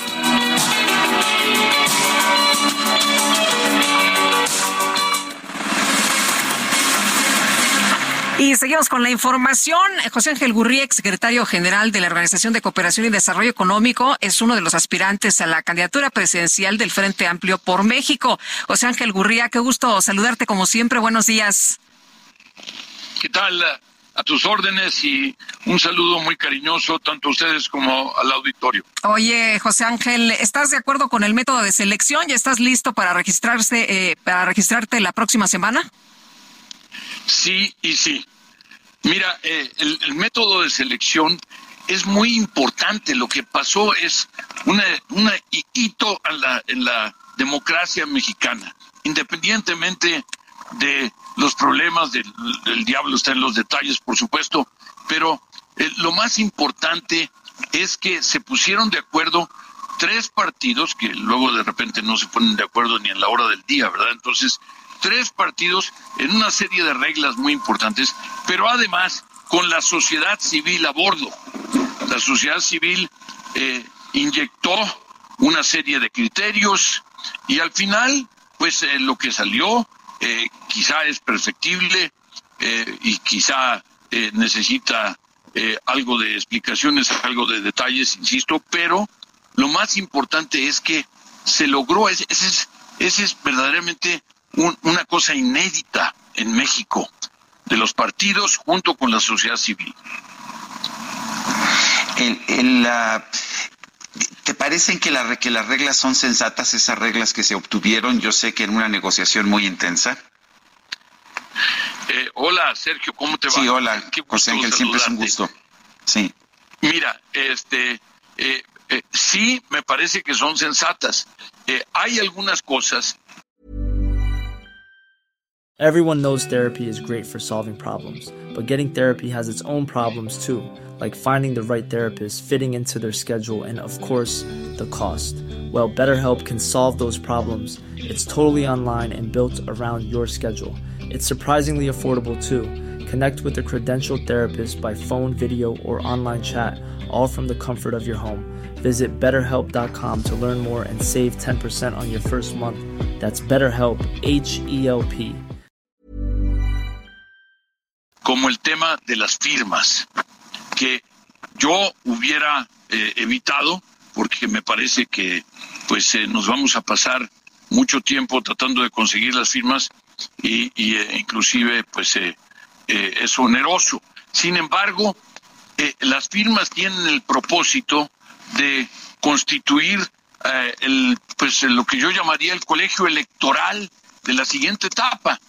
La siguiente etapa es precisamente eh, eh, que es eh, cómo reducir el, los 14 o los que sean este, a, un número menor, después a tres y después a uno eventualmente o a una. Eh, eh, y eso, eso lo va a hacer eh, el que se inscriba, que, se inscriba con lo de las firmas, ¿no? Y entonces tiene ese doble propósito, primero de asegurar que tienes un apoyo de tipo pues generalizado en el país, etcétera, pero sobre todo que eso constituye eh, el colegio electoral de la, de la próxima ronda. José Ángel, se habla de que, pues, eh, esto, esta decisión de Lili Telles de, de salirse, de anunciar su eh, salida el día de ayer, de bajarse, este, de este proceso, afecta a, todos los demás. ¿Tú cómo ves la, decisión? Ella decía no hay árbitro ni lineamientos y faltan dos, dos meses. ¿Cómo ves? Mira, este, yo lo lamento porque yo creo que eh, era una gente que eh, agregaba, una gente que eh, era, era positiva su participación. Sin embargo, yo respeto su decisión y el hecho es que ya no es participante, así es que habrá que pues considerar las siguientes etapas del proceso sin Lili ¿no? Hay quien dice que Xochitl se ha avanzado mucho en estos últimos tiempos. ¿Tú cómo ves eso y cómo consideras a Xochitl como posible rival en la candidatura? Mira, Xochitl es eh, una buena amiga, yo la conozco desde hace muchos años, es amiga de mi esposa eh, y eh, es, es una gente espléndida, es una gente excelente. yo consideré siempre que hubiera sido una gran candidata para la ciudad, porque conoce bien la ciudad, eh, pero pues respeto su decisión ahora de haber pasado al ámbito de la de la búsqueda de la pues eh, de la candidatura para la presidencia de la República y pues eh, vamos a ver cómo cómo tocan las las diferentes etapas, ¿no? Eh, José Ángel, eh, mucho se ha señalado por parte de la oposición, de, bueno, de, de, Morena eh, a esta eh, oposición que no saben hacer las cosas, que ya se ha bajado mucha gente, que ni siquiera pudieron tener su mini INE algunas semanas más. ¿Cómo ves estas, estas consideraciones, estas declaraciones? ¿Le están poniendo mucha atención a la oposición? Mira, era previsible, era predecible y de alguna forma te diría hasta es una buena señal porque pues eh, eh, quiere decir que están preocupados. Y por qué porque insisto se logró algo inédito se logró algo que es eh, una, una, una primera vez que se logra en México. Estamos hablando primero de que los partidos presenten una especie de gobierno de coalición por decirlo en la mejor forma, este, eh, y es la primera vez que esto se presenta a nivel presidencial. Pero, sobre todo, con la sociedad civil. La sociedad civil eh, es un, una, un elemento muy importante aquí en la, en la ecuación. Eh, y se sumaron, hubo negociaciones muy intensas. yo lo sé, yo he comentado con muchos de los eh, protagonistas, eh, y, eso enriqueció el proceso. Claro, lo hizo quizá más complejo, porque hubo que satisfacer a más partes. Sin embargo, eh, el, esto es el carácter inédito de la decisión es fundamental y me parece, insisto, que es un hito en la historia de la democracia en México. En este momento estamos con la nota estamos con la noticia, estamos con lo del día. Muy bien, eh, inclusive con la, las, los comentarios de, de, de, parte del gobierno, eh, las críticas, todo lo que tú quieras. Pero hasta del presidente, ¿no? Oye, hasta del presidente, ¿no? Que dice que ya haya escogido, que para que en proceso. Encabezado por el presidente. Va a ser muy importante, por cierto, cuando nos diga el presidente a quién cree que ya es el amarrado, ¿no? Este, pero mira, eh, eh, eh, comentaste un asunto muy importante, que es el tema de la, pues de la extinción de este consejo que se había creado, porque ese consejo se había creado exclusivamente para fines de la sociedad civil y iba a arbitrar un proceso que era exclusivamente de la sociedad civil. En el momento en que la sociedad civil decidió negociar con los partidos, perdió sentido que hubiera ese consejo. Entonces, su disolución eh, fue algo natural. Eh, muchos de los eh, participantes inclusive dijeron, me, me, gusta mucho lo que pasó, apoyo el proceso, simplemente que nos convocaron a otra cosa diferente, ya eso desapareció, ya no está en el horizonte y por lo tanto, pues se extingue el Consejo. Es, es tan sencillo como eso. La, la realidad superó a las expectativas que había originalmente.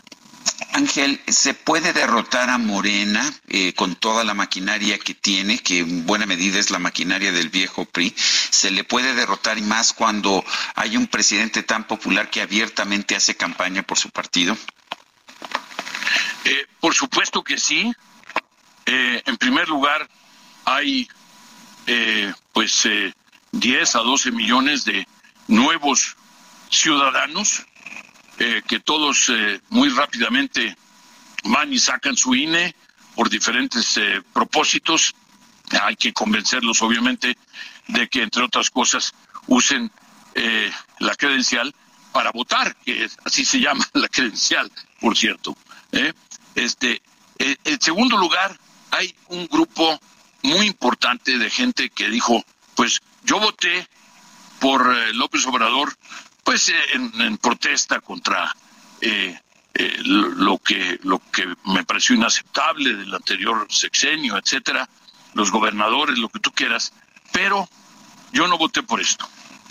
Y obviamente estarán listos y dispuestos a votar son son activos políticamente porque votaron y entonces votarán por un buen candidato o una buena candidata eh, que presente la oposición. Y tercero, 30 millones de abstenciones. Es enorme. Es fundamental que logramos introducir, que logramos inyectar la prisa, el sentido de prisa. Eh, porque eh, hay que recordar, Sergio, que no estamos escogiendo a la reina de la primavera, estamos escogiendo al próximo presidente de México. Y entonces se tienen que usar criterios que ponderen la experiencia, que ponderen eh, pues eh, el, conocimiento, que ponderen la sabiduría, que ponderen eh, las soluciones. ¿Por qué? Porque tenemos, el próximo gobierno va a ser un gobierno muy complicado, muy, muy difícil. Va a ser un, un gobierno ingrato, inclusive yo lo he calificado de ingrato. ¿Por qué? Porque va a haber que recoger eh, muchas de las instituciones, pues literalmente del piso. Eh, ha habido una gran destrucción de las instituciones y eh, yo creo que el próximo gobierno va a tener primero que dedicarse a la reconstrucción del país, de, la unidad, de la economía, de lo social. Eh, va, va, a tener que dedicarse a la reconstrucción de la, del servicio de salud, del servicio de educación, etcétera y después ya se podrá ofrecer a los mexicanos, sobre todo a los jóvenes, un futuro mejor, un futuro promisorio y utilizar todas las ventajas que tiene México eh, pues para, para ofrecer eh, crecimiento, para ofrecer eh, prosperidad, para ofrecer verdadero bienestar. José Ángel Gurría, muchas gracias como siempre por platicar con nosotros. Buenos días. Muchas gracias a ustedes y un abrazo muy cariñoso. Hasta luego. Hasta luego. Gracias, son las ocho con cuarenta y seis. Ya comenzaron los bloqueos en el Estado de México. Israel Lorenzana, adelante. Pues efectivamente, integrantes del sindicato de maestros al servicio del Estado de México ya bloquean la carretera Texcoco-Lechería, que a la altura de la central de Abastos, eso es en el municipio de Catepec, en ambas direcciones. Los docentes piden que se les pague la colateral de los actos cívicos y que llegue su aumento de sueldo que se les prometió, además de la revisión del contrato colectivo de trabajo. La circulación aquí en la zona de la Texcoco-Lechería muy afectada, hay una larga fila de vehículos ya, pues se molesto, los automovilistas pues eh, intentado ya llegar a los golpes con los manifestantes, cosa que por supuesto, bueno, las autoridades han estado muy al pendiente. Además también ya se reportan esos bloqueos de docentes en la zona de Coacalco, Naucalpan, Tecámac, Toluca y Tlanepantla. De manera que, bueno, pues señalan que no se van a retirar hasta que las autoridades les den una respuesta a sus eh, peticiones. Pues Sergio Lupita, hay que recomendar a nuestros amigos del auditorio, aquí en la zona de Catepec, utilizar la avenida central Carlos Juan González, el circuito exterior mexiquense, la autopista México-Pachuca o bien la vía Morelos con dirección hacia la zona de Indios Verdes. Pues es la información que les tengo esta mañana. Israel Lorenzana, muchas gracias. Hasta luego. Hasta luego, muy buenos días. Y en la línea telefónica, y saludamos con el gusto de siempre a Cristina Rivera Garza, escritora, quien eh, está presentando el eh, volumen bajo el título Me llamo Cuerpo que no está, de editorial Random House. Cristina, qué gusto, ¿cómo estás? Muy buenos días. El gusto es mío, qué, qué gusto estar aquí. Buenos días a todos. Eh, Cristina, cuéntanos de esta producción poética. Eh, reúnes en un mismo volumen, pues varios años, varios años de producción poética. Así es, fíjate que yo a la par de estar escribiendo y publicando novelas y libros de cuentos y ensayos de una manera muy discreta también fui publicando una serie de, de poemarios, de libros de poesía que circularon de manera discreta en editoriales independientes a los cuales les estoy muy agradecida y ahora eh, Random, House, Random House decidió juntar todo esto en el volumen Me llamo Cuerpo que no está. Desde el 98 hasta el 2015 son algunos años. Bueno, tan discretos eran que yo no conocía que escribías poesía, Cristina. Eh, lo has estado haciendo además desde el principio. Eh, ¿Cómo te caracterizas a ti misma como, como, como poeta? Estoy viendo pues que hay personajes así muy, muy interesantes en, tus poesías, que eh, tiene algo de narrativa tu poesía también, pero ¿cómo la caracterizas tú? ¿En qué se distingue tu trabajo como poeta de tu trabajo como narradora? Fíjate que es, es, una pregunta bien interesante y difícil de responder porque a mí sobre todo me ha interesado eh, eh, cruzar esos géneros literarios, no ponerlos en cuestión. Y sin embargo hay algo aquí en, eh, de, de, tensión, de, también em, énfasis en cierto sentido del tiempo que me parece que le corresponde más a la poesía que a la narrativa. Había, hay una poeta norteamericana que se llama Lynn Hajinian que definía la poesía como el lenguaje con el que investigamos el lenguaje. Y, y, es muy sugerente, es muy abierta, a lo mejor puede parecer un poco abstracta, pero me sigue pareciendo una, una frase, una, una definición, una de las tantas, por cierto, pero una que me ayuda mucho a pensar a la poesía en general. Y aquí lo que puedes ver es que, eh, que hay una transformación tremenda, ¿no? De, de, mis primeros escritos en el 98 a los del 2015, pues se conservan ciertos temas, pero también hay una hay esa investigación del lenguaje con el lenguaje que creo que está presente ahí. Eh, Cristina, nos hablas de la vida, de la muerte, del cuerpo, de la hora de hablar, de las seis de la mañana, cuando unos se callan y otros hablan, pero dentro de tus eh, poesías encontré, dentro de tu poesía encontré hora de visita y me parece uno de los poemas más eh, fuertes y más eh, duros y más conmovedores cuando hablas precisamente eh, de pues esta mujer que, que sobrevive, de esta mujer que pues eh, se muerde las uñas de, de 3 a 5 cuando podemos respirar y dejar de mordernos las uñas, está prohibido sentarse cerca de ti a la orilla de tu lecho angosto y sin olor, pero me siento cerca de ti, escribes, y eres tú y no yo la que desgaja las mandarinas. Esta es la hora de volver a hablar. Yo soy la decepción, la única de tus dos hijas que logró sobrevivir a la tortura. Cuéntanos de este poema. Mira, este está dentro de un libro eh, que escribí hace ya muchos años, eh, eh, que ronda, fíjate que de ahí empiezan muchos de los temas que a mí me han interesado. Esto tiene que ver con el cuerpo, con las fragilidades del cuerpo, con el cuerpo enfermo. Aquí el, el, el, motivo principal es, es el cuerpo de mi madre eh, en un hospital, por cierto, un hospital eh, público, el hospital de neurología, donde, donde por suerte nos trataron muy bien y, todo salió muy bien hace ya bastantes años, pero el estar ahí en esas circunstancias tan, tan limítrofes, eh, eh pues eh, tuve esta, esta relación también con, con la enfermedad, con la posibilidad, con la cercanía y la muerte. Y ahí en el hospital, cada día me iba yo, durante después de cuidar a mi madre, me iba yo a la biblioteca, un lugar muy, muy bonito ahí dentro del mismo hospital, y me ponía a escribir. Y ahí está una de las múltiples reflexiones, eh, cercanía, trabajo con el lenguaje y con la emoción que provocó toda esa, toda esa experiencia. ¿Qué tan cómoda te sientes cambiando de la narrativa a la poesía, de la forma en que lo has hecho a lo largo de tu vida?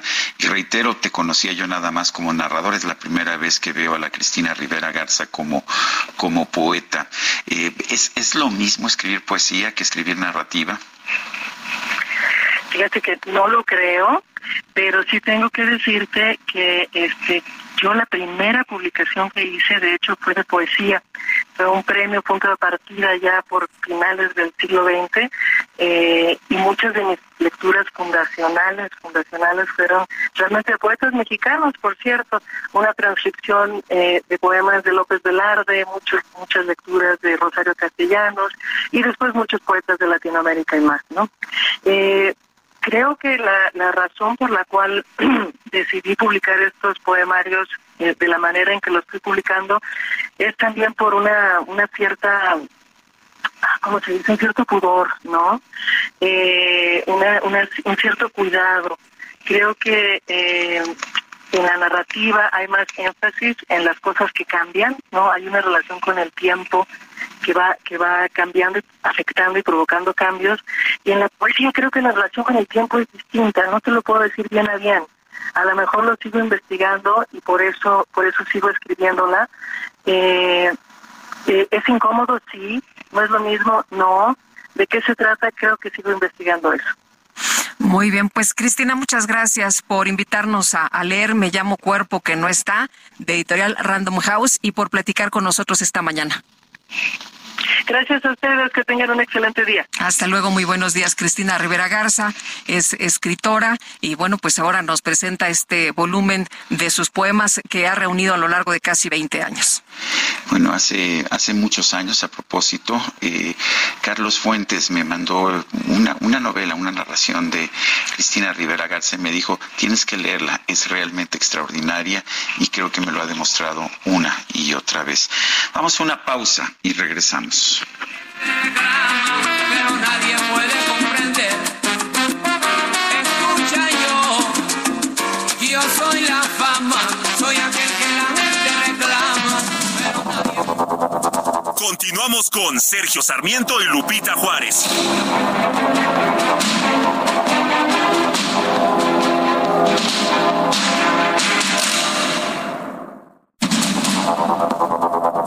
Continuamos con Sergio Sarmiento y Lupita Juárez por el Heraldo Radio.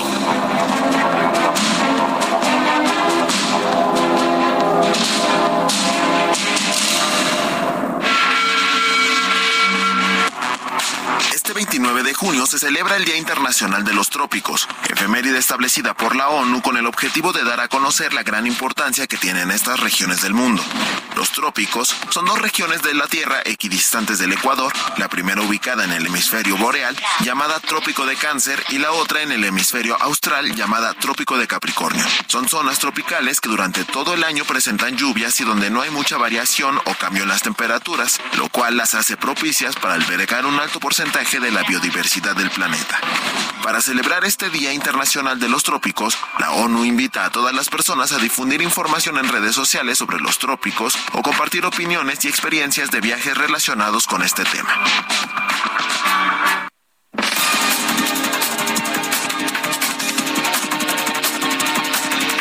Son las nueve de la mañana con un minuto. Vamos a un resumen de la información. Esta mañana el presidente López Obrador reconoció que el fraude en seguridad alimentaria mexicana, Segalmex, es el caso de corrupción más escandaloso que ha enfrentado su gobierno.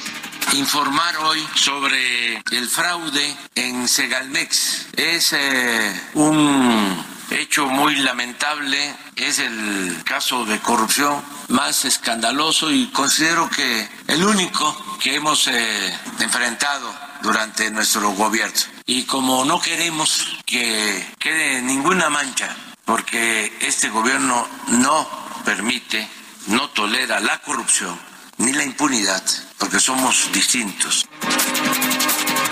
Bueno, Roberto Salcedo Aquino, titular de la Secretaría de la Función Pública, aclaró que no se han agotado todas las etapas de la investigación de un presunto desfalco por 9.500 millones de pesos en Segalmex. La cifra de 15 mil millones que se ha manejado recientemente en la opinión pública como los presuntos montos de irregularidades no es precisa y no tiene fundamento. Los actos de fiscalización dieron lugar a observaciones relacionadas con 9.500 millones de pesos, de los cuales 6.000 fueron señalados por la Secretaría de la Función Pública y 3.500 por la Auditoría Superior de la Federación. En este espacio, el vicealmirante Carlos Ignacio Velázquez Tiscareño, director general del Aeropuerto Internacional de la Ciudad de México, dijo que en esa terminal aérea aún hay mafias y delincuencia organizada. Y ojalá en un aeropuerto de este tipo, eh, que es un hub del COP nacional, y es el aeropuerto con mayor tráfico en, toda Latinoamérica, ojalá y pudiéramos decir que no hay, que no existe. Aquí todavía hay, hay mafias, todavía hay delincuencia organizada, y pero estamos completamente nosotros enfocados a el aeropuerto de, estos problemas y nuestros números eh, son muy claros. Las autoridades ucranianas detuvieron a un hombre acusado de ayudar a las fuerzas rusas a realizar un ataque con misiles en la ciudad de Kramatorsk, el cual dejó por lo menos 11 personas muertas. La Corte Interamericana de Derechos Humanos ordenó al gobierno de Nicaragua liberar de forma inmediata al obispo Rolando Álvarez, condenado a más de 26 años de cárcel tras negarse a ser expulsado a los Estados Unidos. Un buque canadiense recuperó los restos del sumergible Titán, el cual implosionó durante una inmersión turística para explorar la zona del hundimiento del Titanic. Si te vienen a contar cositas malas de mí, manda a todos a volar y diles que yo no fui. Yo te aseguro que yo no fui. Pues a ver, en Nueva York el Instituto Politécnico Rensselaer presentó una demanda contra la empresa que se encarga del mantenimiento de sus instalaciones por no entrenar correctamente a sus empleados. Y fíjese usted lo que pasó. Un conserje apagó el congelador de un laboratorio porque emitía alarmas molestas. Con esto arruinó cientos de cultivos y muestras que conformaban una investigación de más de 20 años. La Casa de Estudios aclaró que no responsabiliza al conserje ya que no recibió una capacitación adecuada.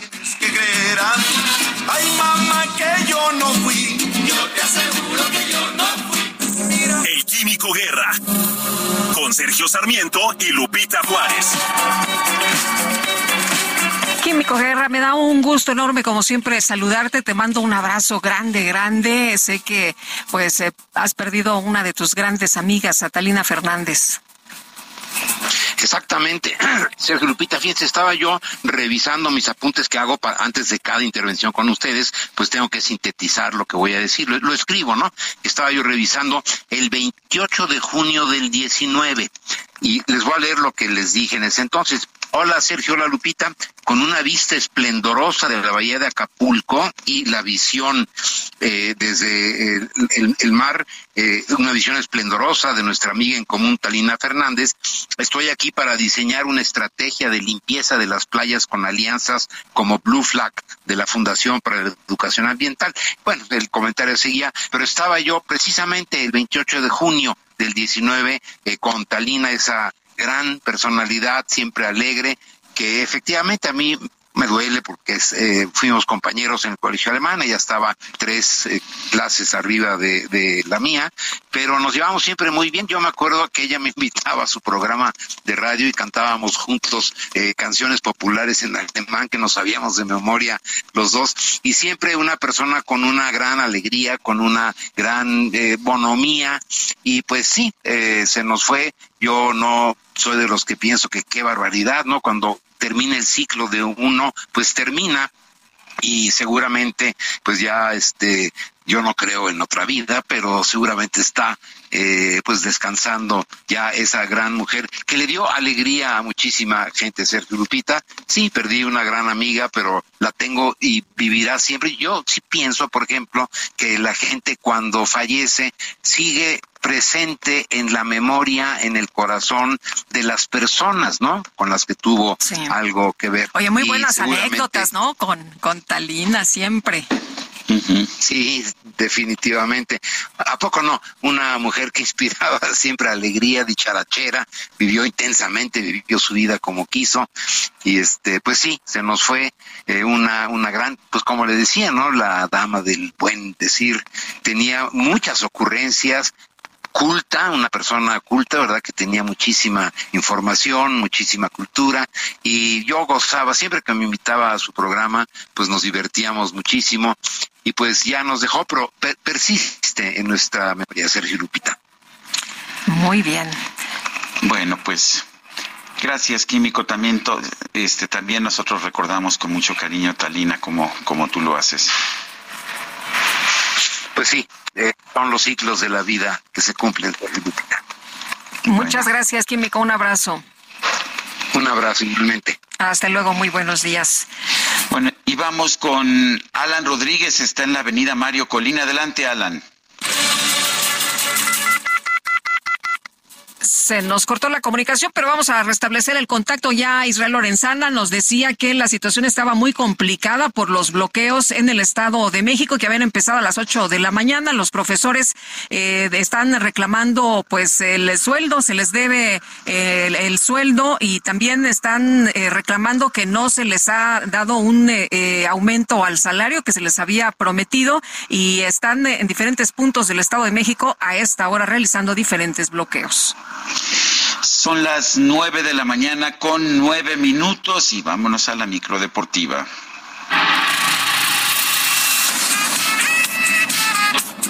Damos inicio y venimos recargados de info. Buena onda. Sin dar más vueltas, con ustedes, la microdeportiva.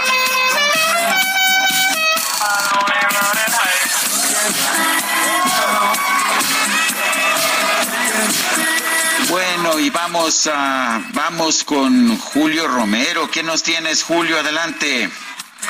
Muchas gracias, Sergio Lupita. Muy buenos días, amigos del auditorio. Qué placer saludarles.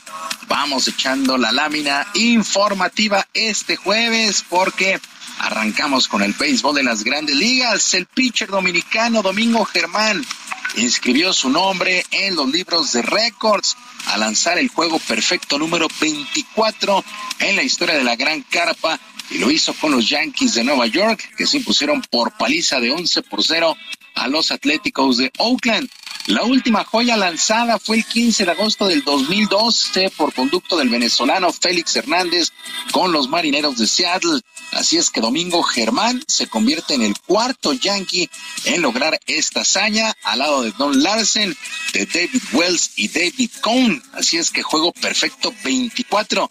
¿Qué tan difícil será que en más de 100 años de historia solamente hay 24 juegos perfectos allá en la Gran Carpa y lo hace el dominicano Domingo Germán. Noche, noche histórica para el equipo de los Yankees. Mientras tanto, México, México se mantuvo por segundo día consecutivo en la cima del medallero de los Juegos Centroamericanos de San Salvador. Por lo pronto, el equipo de natación artística por fin pudo lograr la medalla de oro al imponerse de manera contundente y de manera clara en la rutina libre y luego de cambiar la coreografía un día antes de la competencia. Al respecto habló Jessica Sobrino. Este, nosotros veníamos con unas rutinas súper difíciles, llenas de gran dificultad, pero llegábamos y no nos contaban nuestro de dificultad. Entonces verdad que decepcionadas, este, estábamos tristes los primeros días, hasta que la verdad que aprendimos. Tuvimos que cambiar esta rutina que hicimos hoy, la cambiamos ayer toda, este, porque nos dimos cuenta que era lo que estaban eh, contando los jueces y que no.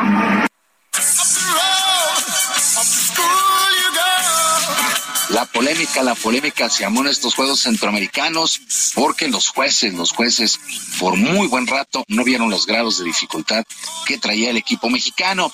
Mientras tanto, en el arranque del ciclismo, el equipo femenil ganó el primer lugar en la prueba de velocidad y este resultado lo repitió el conjunto varonil. En ambas competencias lograron superar a Colombia. Por su parte, la banderada Alexa Moreno cerró su participación en esta justa con un total de cinco preseas, la última de oro en la prueba de piso. Alexa superó a su compatriota Natalia Escalera y a la panameña Hilary Alexandra. Ahora se enfocará en el campeonato mundial. La verdad, yo todavía no estoy pensando en eso. Yo en mi plan el campeonato del mundo, que es la competencia que por la que realmente regresé a entrenar, que es mi competencia favorita. Eh, espero que sea una gran competencia, pero ya está, ya está muy cerca. Yo creo que quedan como dos meses y medio más o menos.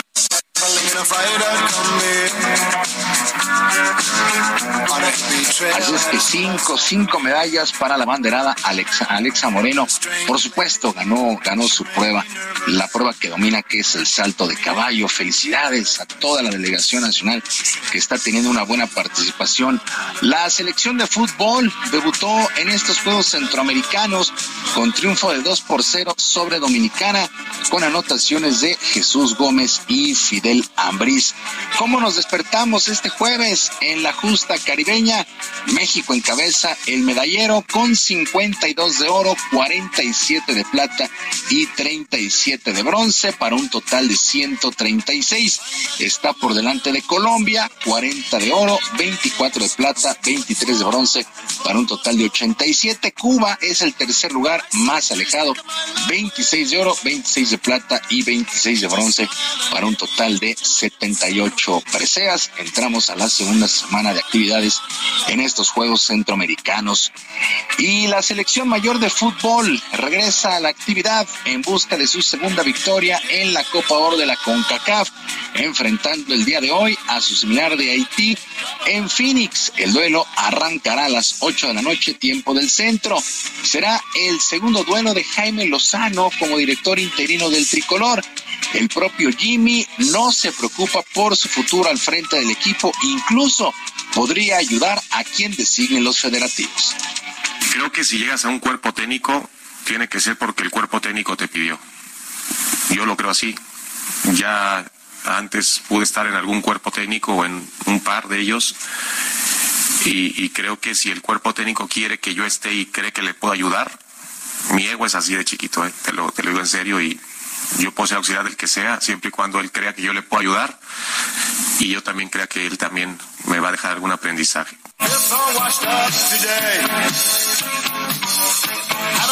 Bueno, pues la actividad de la selección mexicana de fútbol dentro de esta Copa Oro, repito, enfrentando a Haití esta noche en punto de las 20 horas. Y si hablamos de fútbol, pues tendremos que recordar a uno de los más grandes, el brasileño Edson Arantes de Nacimiento Pelé, y lo haremos en el dato del ángel.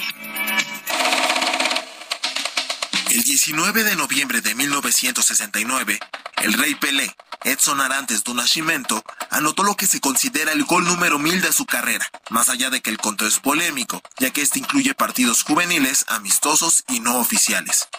Fue en un partido entre el Vasco da Gama y el Santos. En el mítico estadio Maracaná. El marcador estaba empatado a un gol hasta que faltando 12 minutos para el final, Pelé recibió un balón filtrado y fue derribado en el área. El árbitro Manuel Amaro de Lima no dudó en señalar la pena máxima, entre fuertes protestas de los jugadores del Vasco. Desde los 11 pasos, Ujei realizó una paradina y superó al portero argentino Edgardo Andrada. Las gradas se desbordaron hacia la cancha mientras Pelé tomaba el balón del interior de la portería y lo besaba entre lágrimas. El rey fue levantado en hombros y el partido tardó más de 25 minutos en reanudarse.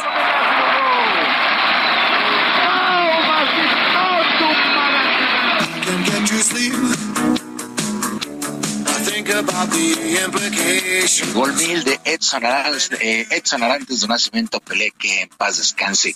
Y ya para despedirnos, el Inter de Miami anunció al argentino Gerardo Martino como su técnico para la próxima temporada del fútbol de la MLS en los Estados Unidos, por lo que se estará reencontrando con su compatriota Lionel Messi. Ambos estuvieron en el Barcelona en la campaña 2013-2014 allá en España pero mucho antes Martino dirigió la llamada Pulga en las fuerzas inferiores de Newell's Old Boys. La última vez que se vieron las caras fue en el Mundial de Qatar, Messi con su selección y Martino dirigiendo al tricolor. de tristes recuerdos ese duelo México-Argentina en Qatar en el pasado mundial. Sergio Lupita, amigos del auditorio, la información deportiva este jueves, que sea un extraordinario día para todos.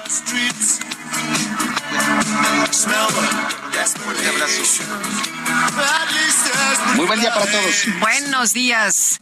Bueno, y la Asociación de Bancos de México fue reconocida como uno de los mejores sitios para laborar en nuestro país.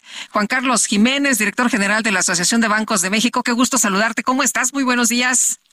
Buenos días, Lupita. Queremos saludarte. Pues muy contentos con esta noticia que queremos compartir con ustedes y su público. Gracias por el espacio. Oye, cuéntanos, eh, pues, ¿qué han hecho para que los consideren como uno de los mejores sitios para laborar en nuestro país? Pues mira, yo creo que es trabajo de varios años. construir una cultura laboral pues lleva su tiempo. Eh, pero fíjate que yo creo que a partir de, la pandemia, yo creo que la pandemia a, muchas empresas, a todos los seres humanos nos cimbró y creo que nos dimos cuenta, los eh, o se hizo más evidente, que poner al, ser humano al centro de, de, lo que hacemos en las instituciones pues es lo más importante. Y cuando haces eso y los trabajadores saben que que les importas, no solamente por, porque hagan lo que, lo que les pides que hagan, que produzcan, que den un servicio, sino que realmente te interesas por su desarrollo personal, profesional, por su salud física y emocional, por su crecimiento, por un equilibrio de vida eh, profesional y personal, o sea, trabajamos para vivir, no al revés, ¿verdad? Eh, creo que se va dando, se va dando esto y bueno, pues eh, llevamos años trabajando en esta cultura y finalmente pues nos animamos a que esta empresa Great Place nos certificara. Esto se hace a través de una batería de, entrevistas anónimas, se analizan comportamientos, analizan procesos, documentación, en fin. Y bueno, pues estamos orgullosos porque como sabes la ABM, yo digo la ABM es una pequeña gran institución, somos solo 50 funcionarios, pero representamos a un sector que emplea más de 260 mil personas, son 50 bancos en el país y la verdad es que pues también ellos nos inspiran y bueno pues queremos celebrar y, y, ahora sí eh, que todo el mundo sepa que ABM es un gran, gran lugar para trabajar. Eh, Juan Carlos, eh, en la Entiendo, es que es, es, muy importante tener un buen lugar para trabajar, es muy importante este reconocimiento. ¿Qué significa en lo particular para quienes laboran en la institución? Pues mira, significa que hay confianza, que hay futuro de desarrollo, que hay crecimiento, que hay seguridad, que todas las voces se escuchan, que ninguna idea es mala, que eh, hay sí hay jerarquías, pero eh, no, eso no quiere decir que no haya amistad, que no haya eh, la posibilidad de una comunicación horizontal. Los equipos eh, pues trabajan de una forma pues muy amena, muy armoniosa y la verdad es que también hemos, hemos visto que la verdad no era el objetivo, pero cuando suceden estas cosas, la innovación se da de forma espontánea que la gente llegue contenta a hacer su trabajo y se le ocurren nuevas ideas y así puede ser más productivo. Entonces realmente poner al centro el ser humano, creo que lo deberíamos hacer todos en todas las empresas, muchos bancos lo hacen, muchas empresas en el país lo hacen. Y bueno, pues esta empresa que hace este tipo de certificaciones, supongo que habrá otras que lo hacen en más de 110 países creo, eh, pues es una tecnología ya más o menos probada y, pues sí, eso es lo que le ofrece el to Work a un trabajador, la certeza de que va a entrar a un lugar en el que tiene todo para desarrollarse íntegramente. Juan Carlos, la pandemia nos trajo muchas innovaciones, muchas modificaciones, algunos pues del lado negativo, pero otros del lado positivo. ¿Ustedes implementaron cosas distintas después de la pandemia? Sí, totalmente. Eh, fíjate que a nosotros, recordarás, tuvimos la convención en 2020 en marzo y creo que fue el último evento, digamos, de ese tamaño que se eh, autorizó, que se realizó y regresamos a, la cuarentena que pensábamos que iba a ser 15 días y se volvieron años, pero este pues innovamos muchísimo en todo el trabajo virtual, en, en, la digitalización de mucho trabajo que se pensaba tenía que ser físico y pues ahora se puede hacer de forma digital. Probamos que cuando le das la confianza a la gente, le marcas bien cuáles son sus responsabilidades, las personas cuando las empoderas te cumplen. Cuando, cuando tú les cumples a ellas también se comprometen. Y la verdad es que creo que, pues no solo nosotros, creo que muchas empresas, este tema, por ejemplo, del trabajo híbrido, pues, es una maravilla, además de que reduce la huella de carbono, es un tema que debemos hablar y preocuparnos, también permite un equilibrio, un balance mayor, ¿no? Entre tu vida personal y profesional. Y no quiere decir que dejes de trabajar, simplemente pues las horas que pierdes en el transporte las puedes dedicar a hacer ejercicio, a capacitarte, a estar con tu familia, en fin, muchos, muchos destinos que les puedes dar ese tiempo. Muy bien, pues Juan Carlos, muchas felicidades y gracias por platicar con nosotros esta mañana. No, hombre, gracias a ustedes este, por este espacio y, y pues permitirnos decirle a todo el mundo que la ven es un gran lugar para trabajar. Muy bien, tomamos nota. Gracias, buen día. Que esté muy bien. Hasta luego. Bueno, y vamos con Alan Rodríguez, está en la Mario Colina. Adelante, Alan. Alan Rodríguez. Algo pasó de nueva cuenta con nuestro compañero. Bueno, a ver, rápidamente la Suprema Corte de Estados Unidos acaba de dar a conocer un fallo muy importante que va a cambiar las reglas del juego. La Suprema Corte determinó que no se pueden utilizar criterios de raza para las admisiones en universidades de Estados Unidos. Esta es una decisión que echa para atrás décadas de acción afirmativa en los ingresos de las universidades.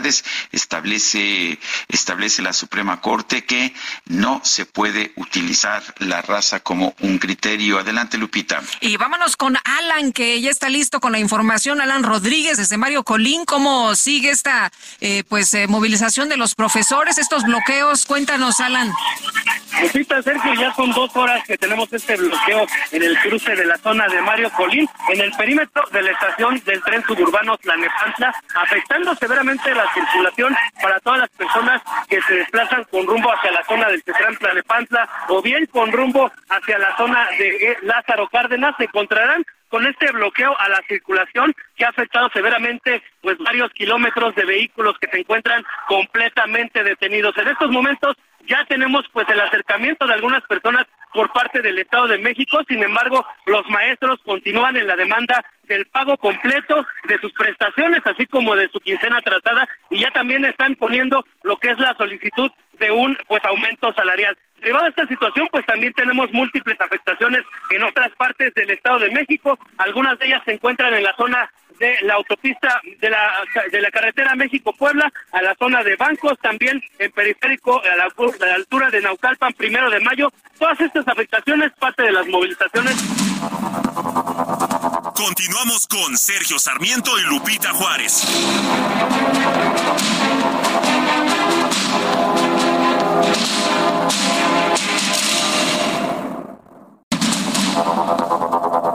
Continuamos con Sergio Sarmiento y Lupita Juárez por el Heraldo Radio.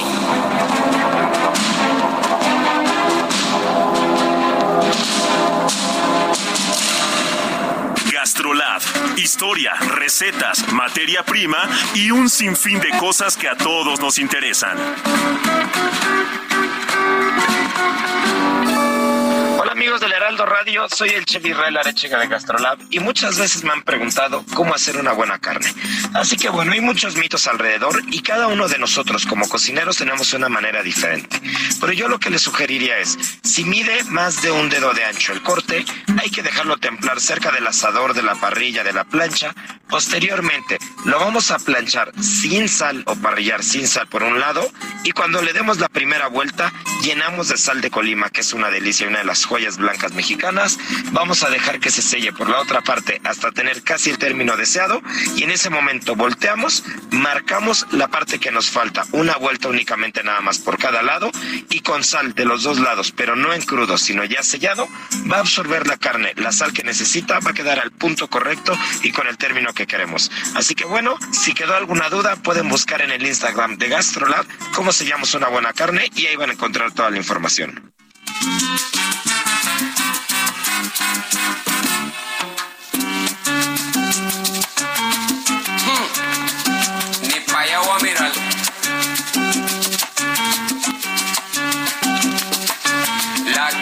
Es una selva de cemento y de fieras salvajes como no. Ya no hay quien salga loco de contento. Quiera te espera lo peor.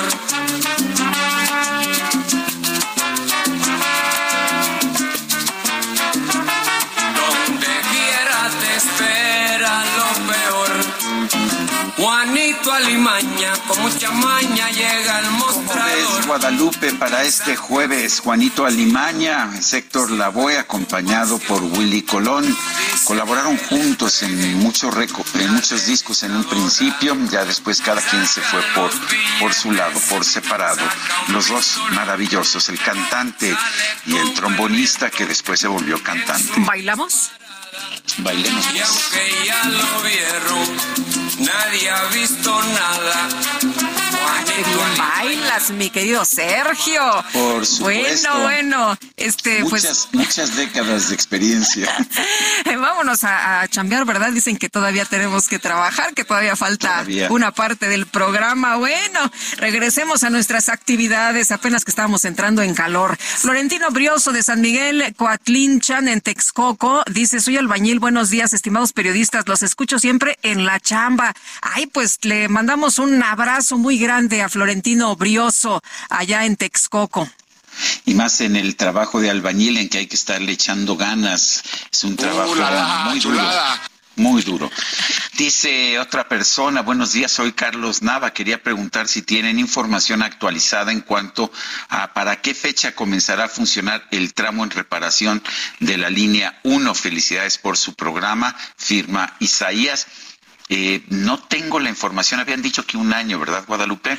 Pues habían dicho que un año, que ya prácticamente se estaría utilizando ya para estas fechas, Sergio, pero pues no. Hay que estar al pendiente, Sí, hay vamos que a estar tratar atentos. de averiguarlo.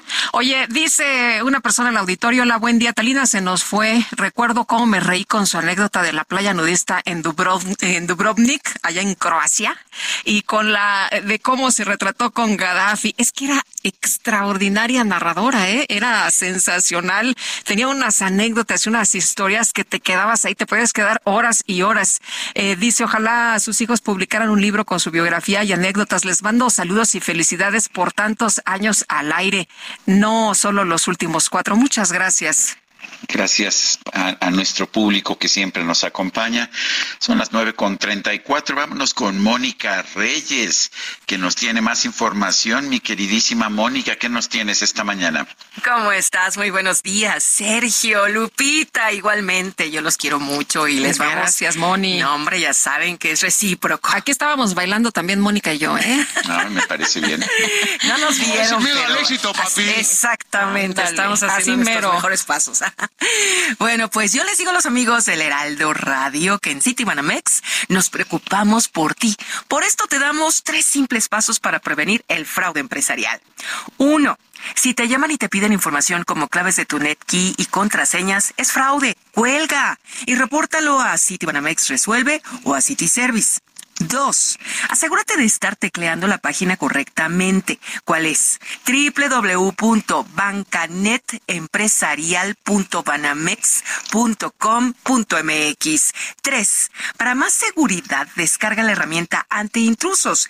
Y esta herramienta es IBM Security Trustier Report.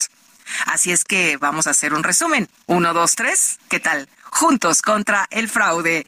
Pues seguimos aquí contigo, Lupita y Sergio. Gracias.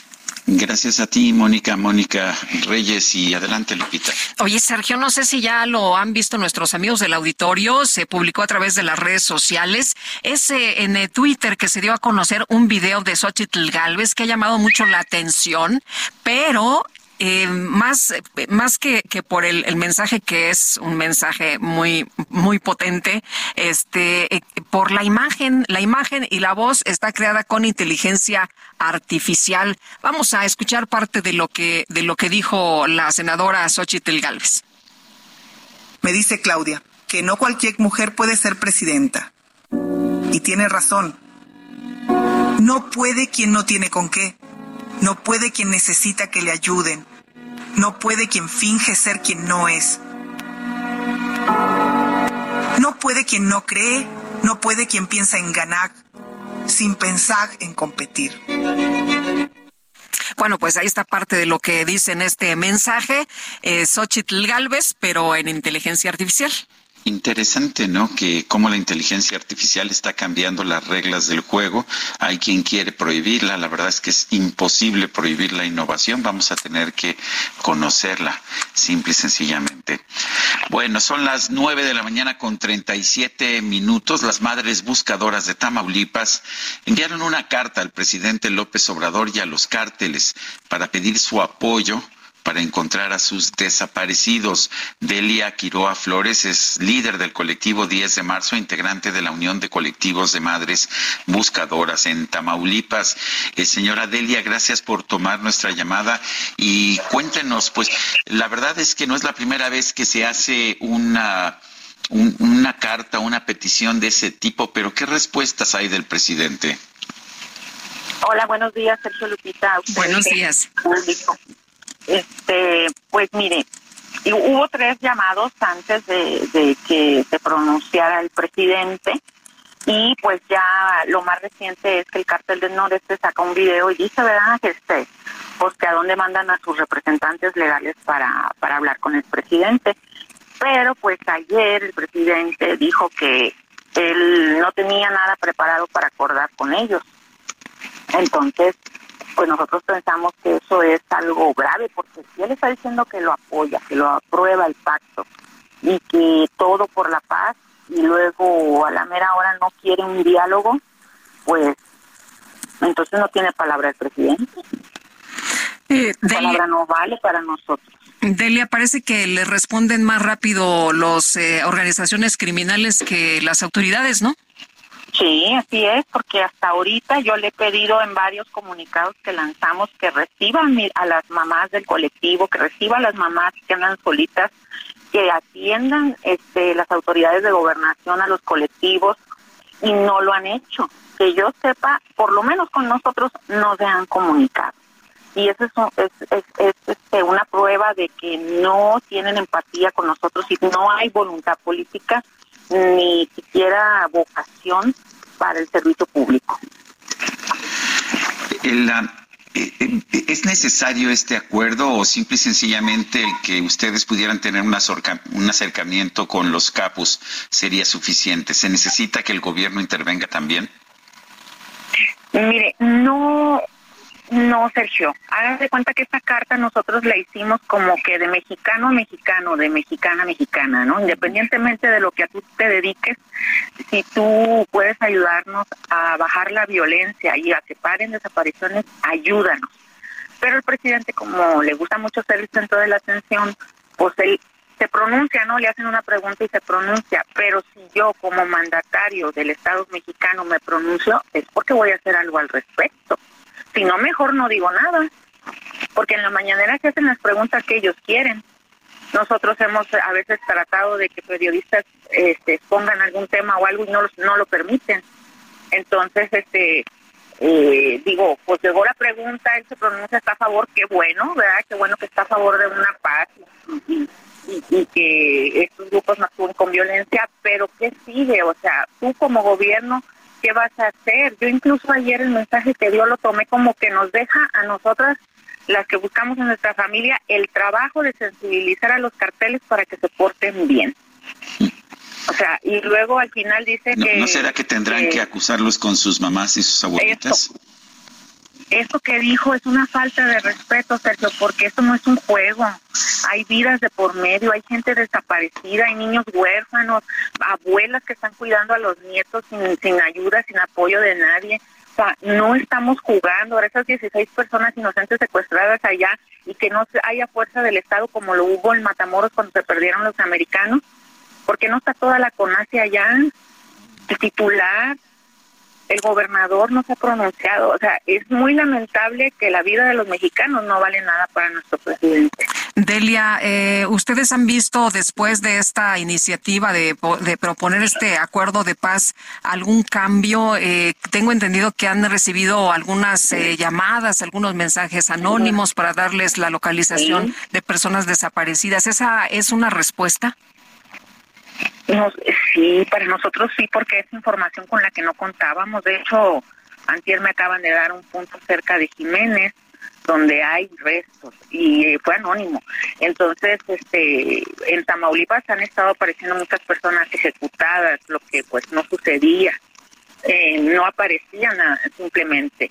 Entonces yo creo que, que, que sí se ha movido algo la conciencia de, de los cárteles porque como lo dicen los del noreste, ¿no? Ellos también tienen familia y me imagino que no les gustaría que sus mamás o sus papás los anduvieran buscando como nosotros, que tenemos 10 años buscando a Roberto y la mamá que tiene más años en el colectivo tiene 14 años buscando a su hijo.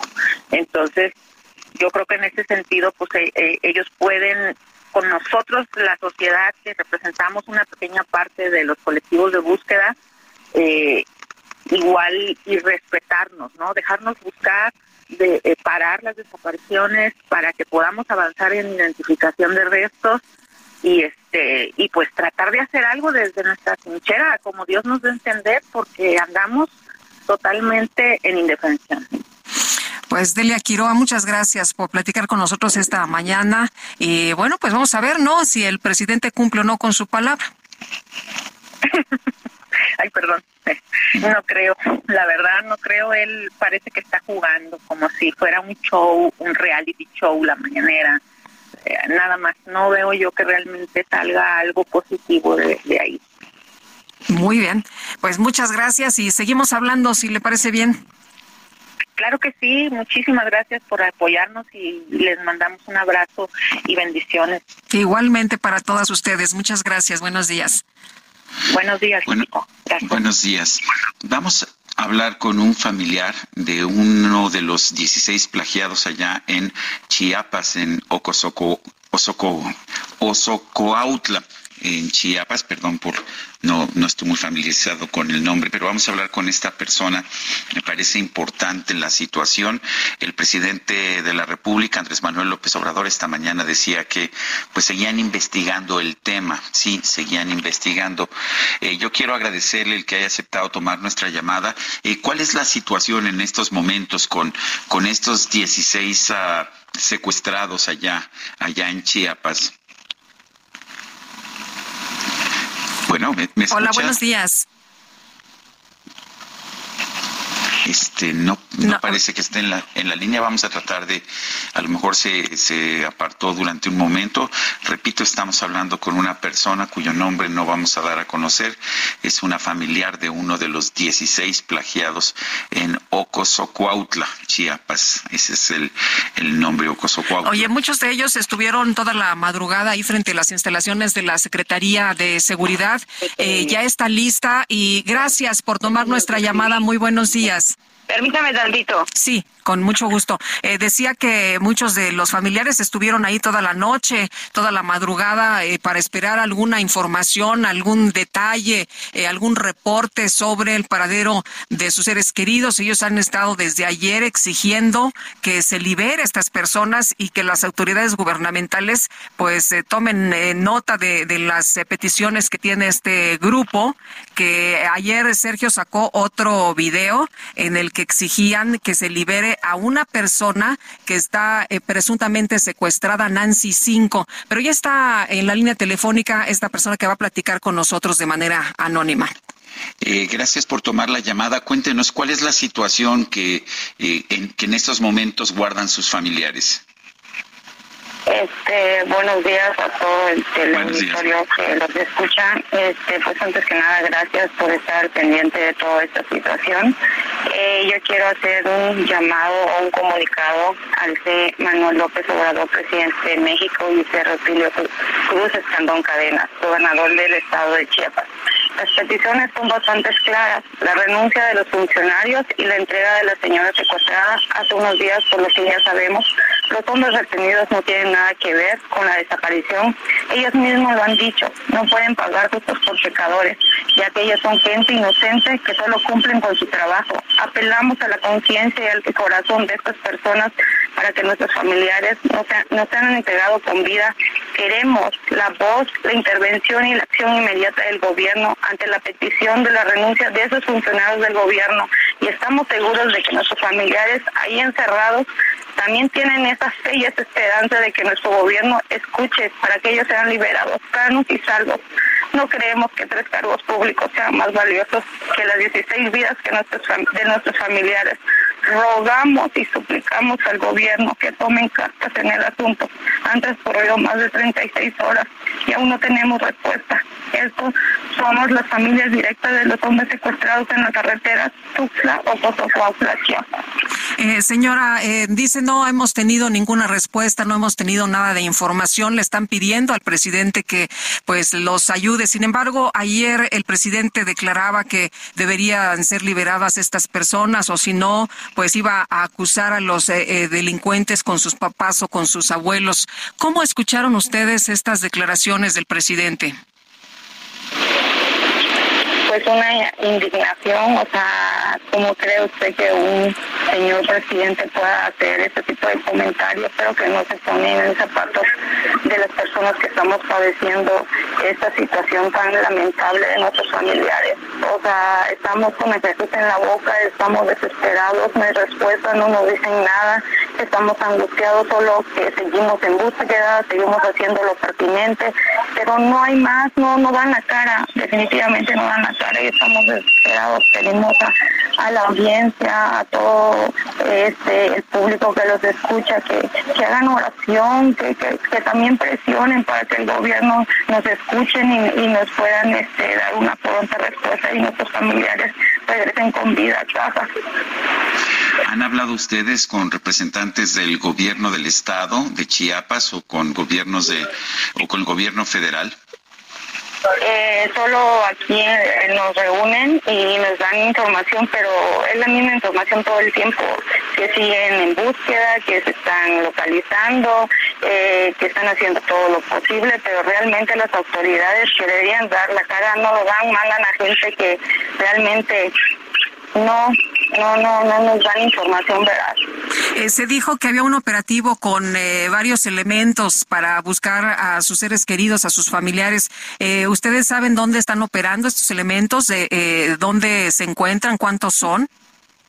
No, la verdad, está todo hermético, está todo este no nos dicen más información y nosotros estamos desesperados, solo sabemos lo que salen en redes sociales, videos que, que siguen circulando y lo único que nosotros pedimos es que el gobierno tome cartas en el asunto y que, y que nos regresen a sus familiares, que los estamos esperando en casa, con los brazos abiertos, que la gente nos ayude, nos apoye a, que el gobierno nos responda y que, que nuestras familias que están cautivas se han regresado. También yo les pido de corazón a esas personas que sustrajeron a nuestros familiares que, que nos regresen, ya saben que son inocentes, que no han hecho nada, que son gente trabajadora, que, que que se dedican solo a trabajar, a no hacer nada y ellos lo han dicho y lo reconocen y por eso le pedimos a ellos que tienen corazón, que sé que ellos están pasando por una situación similar y,